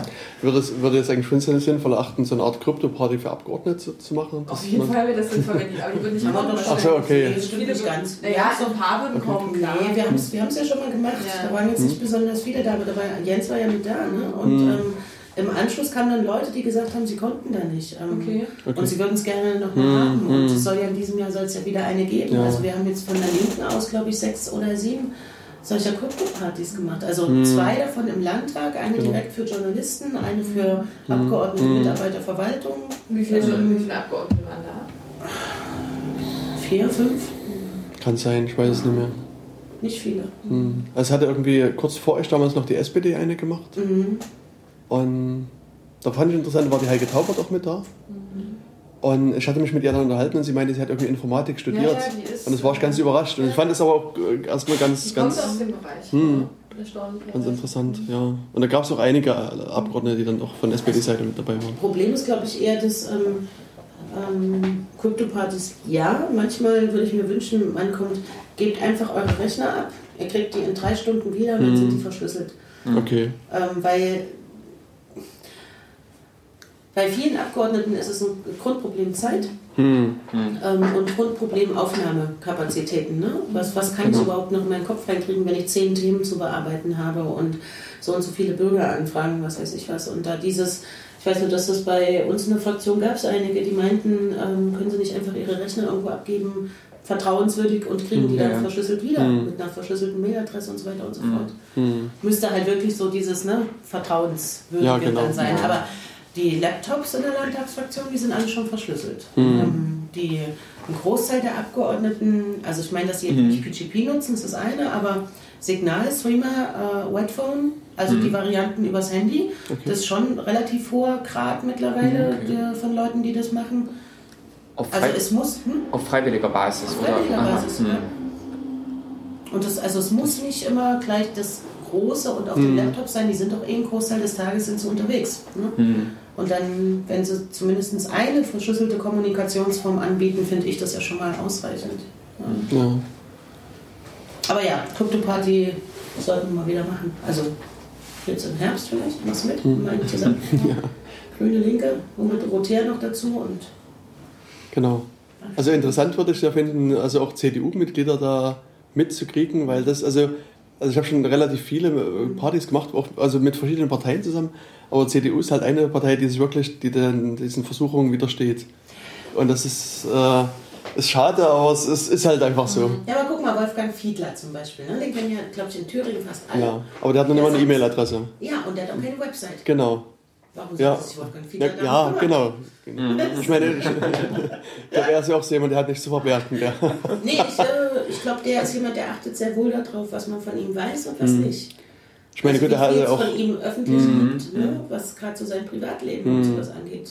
Ich glaube, der hat auch aus seinen Fehlern der Vergangenheit gelernt. Also da. Ja, ich kenne Mhm. den Artikel. genau. Ja. Und ähm, ja. Ja, also ist Aber mehr noch, als die mit einladen kann man ja auch nicht genau, machen. genau, ne? das ist es. Hm. Wenn es da das Verständnis und das Mhm. Interesse. Also ich meine, es gibt ja immerhin der Mario Vogt, ähm, der, Genau. der versteht Der das ist- ja, ja, alles. Ne? ja. Und der tritt ja selber auch mit dafür ein, aber ich glaube, der, der stößt da auch in seiner Fraktion und Partei ganz schön an Grenzen. Hm. Weil halt diese Verschlüsselung, Sicherheit impliziert ja auch immer, ähm, zumindest in Teilen, ein Vor, ein, eine, äh, eine Schutzmaßnahme gegenüber Geheimdiensten, gegenüber Genau, dem Staat. das, genau. So, und das steht im Widerspruch zum Grundverständnis Mhm. der, der CDU. Und wenn du halt Ja. gerade bei den jüngeren Leute hattest, hast, die, äh, ne, wo du ja noch sagen würdest, okay, vielleicht wären die ja bei der CDU äh, Leute, die man da fragen könnte. Wenn du da aber halt Leute dabei bist, die für den Geheimdienst gearbeitet haben, also für den Verfassungsschutz, ja, mein Gott, dann brauch ich, Na gut, dann, ne? ja. brauch ich fast nicht Hm, anfangen. hm. Aber es, äh, klar, ja. wäre schon wünschenswert, wenn es da einen größeren... Der ist der stellvertretende Vorsitzende für den Datenschutzbeirat. Genau, das kommt nicht, so. Aber ähm, das ist halt, glaube ich, wirklich, die haben ein anderes gesellschaftliches Staatsverständnis. Das Okay. ist Hm. schwieriger daran zu kommen. Hm. Da bist du bei der FDP äh, definitiv noch eher da. Ne? Hm. Klar, weil die haben da, mag man da jetzt mal von halten, was Ja, ja. so sonst, aber diese liberale Grundhaltung bezieht sich da bei ihnen halt im Idealfall nicht nur auf Wirtschaft, sondern Genau. auch eben auf das Verhältnis von Bürgerinnen und Staat, Ja. Ja. wenn du noch richtige FDP Hm. hast. Also insofern, wir sehen, wir haben noch einiges zu tun Ja, in Thüringen. definitiv. Und ähm, ja, aber aber ich habe das Gefühl, wir sind jetzt mit der Regierung gerade auf dem richtigen Weg, was die Netzpolitik betrifft zumindest. Ähm, mal schauen, was da passiert. Hauptsache, ihr unterstützt Ja. uns auch dabei, das ist das Ja, Wichtige. Wir das brauchen- Ja. Hinweisen, wenn irgendwie Genau. was passiert und wenn Hm. irgendwo komische Ja. äh, Äußerungen kommen, sich Dinge entwickeln, da Hm. wirklich eine Mail schicken, anrufen, was auch immer. Genau. Ähm, schon Na, was ich mich jetzt im Verlauf des Gesprächs, vielleicht ich äh, nochmal wieder zu meiner Abschlussrede kam, gefragt habe, ob man äh, also so die diversen, ich sage jetzt mal, äh, Abgeordneten, von denen ihr gesprochen habt, beziehungsweise Mitarbeiter in Ministerien auch, ob man die rankommt und, und euch da auch unterstützen kann, was, was diese diversen Themen betrifft, die wir Naja, da wir gerade hatten gesprochen zum haben. Beispiel, wir hatten einen Termin im Ministerium Wirtschaft, Wissenschaft, Digitale Mhm. Gesellschaft. Ne? So ein, also Dorothea Marx, äh, Madeleine, Sandra Reda, ähm, Thomas Völker und ich ähm, mit, mit Minister, mit Referatsleitern mhm. und so weiter. Ähm, und da ging es zum Beispiel um so, ich sag mal, Verschlüsselungssachen, Schutzsachen, ähm, wo auch, der, wo auch dann ganz klar aus dem Ministerium kam, es gibt viele Sachen, die, da haben wir überhaupt noch gar keinen Zugriff drauf, also mhm. wissensmäßig, wir ja, wissen, ja. dass es das gibt, aber mhm. wie und so weiter. Und zum anderen, ähm, vieles von dem, was wir gerne auf unseren eigenen Rechnern machen würden, läuft über das Landesrechenzentrum, mhm. ähm, wo sozusagen das Ministerium dann wieder mhm. selber gar nicht alles entscheiden kann. Und da ging es kurz um die Debatte, was so alles sinnvoll wäre, angefangen vom PGP über ähm, ja, die diversen Handyverschlüsselungssachen. Und da ist mir dann eingefallen, eigentlich wäre es sinnvoll, wenn das Ministerium mal eine Sicherheitsberatung bekommen mhm. würde, mhm. um A, das bei sich selber zu machen und mhm. B, das dann auch anderen ähm, als Angebot äh, ja. oder wenn man die anruft und fragt, was mache ich denn jetzt, dass da jemand mhm. antworten kann. Und es gibt ja diesen Beschluss aus der letzten Legislatur zum Thema verschlüsselte Mails ja, genau. in Ministerien. Ähm, das, äh, dafür ist nicht zuständig das Wirtschafts-, Wissenschafts-, Digitale Gesellschaftsministerium, sondern das Finanzministerium, weil der, das Landesrechenzentrum beim Finanzministerium angebunden ist und die das ja umsetzen müssen. Mhm. Ähm, das ist jetzt wieder etwas problematisch. Äh, Personal mhm. und so weiter und so fort, das alles zu machen. Ähm, und dann wurde uns mitgeteilt, dass es ja schon nicht vom Finanzministerium, sondern aus dem anderen, ähm, dass man da ja schon mit einer Firma Kontakt aufgenommen hätte, wo wir sofort gezuckt sind. Wieso mit einer Firma? Mhm. Welche Firma? Wieso? Mhm. Ja. Ganz klarer Beschluss. Ähm, End-to-End-Verschlüsselung. Mm. Da, da, ist kein, da ist kein Platz für eine Firma, mm. maximal, die das praktisch genau. installieren mm. und was weiß ich. Aber das ist, eigentlich sagt es ganz klar aus, PGP, keine andere Verschlüsselung. Aber das sind so Dinge, die ja. Ministerien sagen uns ja auch nicht im Zweifelsfall jeden kleinen Schritt, den sie machen, ne? wo, ja. wo so eine richtig hohe Aufmerksamkeit äh, da sein mhm. muss. Und zum Glück, dass äh, der, der, Herr Tiefensee uns das mitgeteilt hat, ne? wo wir mhm. sofort reagieren konnten. Mhm. Aber ist klar, du musst ja sowas erstmal wissen, mhm. dass es eben bei End-to-End-Verschlüsselung, ja. äh, was das bedeutet. Und mhm. das ist wenn du dann feststellst, du hast nicht genügend Personal und du willst dir das dann extra... Dann bist du natürlich froh über alle, die dir von außen irgendwie das Angebot dahinter ja. ja. Ne? ja. Ähm, also nur was... Was wollte ich jetzt sagen? Achso, nee, die, die, die, ähm, die offizielle Aussage der CDU aus der letzten Legislaturperiode zu diesem diesem Beschluss ist ja, dass da drin steht, es soll nur, soll nur evaluiert werden. Also sie haben, ich habe ja damals auch die diversen Abgeordneten damals alle angeschrieben und sozusagen die Standardantwort von CDU-Seite war, dass, dass in diesem Beschluss steht, nur drin sollen Lösungen evaluiert werden und wenn die zuständige Stelle, wer immer das war, dann ein Ergebnis der Evaluation hat, werden sie das auch umsetzen. Also das war so immer direkt ja, das Rausreden. Ähm, hat nichts mit den Fraktionen zu tun, sondern ja. richtet sich ganz klar an die Ministerien. Mm. Und die Fraktionen können unabhängig von den Ministerien das machen, aber das sind halt die Ausrederantworten. Genau, ne? genau. Und, äh, ja. Man verschiebt, man verzögert. Mm. Äh, mm. Ja. Typisch. Okay. Ja, so. Oh. Okay, ja. Also deswegen ja, muss, äh, danke ich euch beiden für unser interessantes Gespräch und auch für die Zeit, die ihr hier für uns investiert habt. Ja. Wir werden das beobachten und euch immer mal bestimmt wieder mit, mit äh, Fragen und, und Mails behäufen, auf die Füße also treten. Wirklich, also es geht nicht nur um im freundschaftlichen oder ja, ja. immer harmonischen Sinne, mhm. sondern ähm, wenn da Sachen sind, Ganz auf die klar. Füße treten. Ja. Ne? Mhm. Und manchmal muss es auch lauter sein, damit man es merkt. Das machen wir gerne. Also vielen Dank für das Gespräch. Gerne. Ein schönes Wochenende. Tschüss. Danke.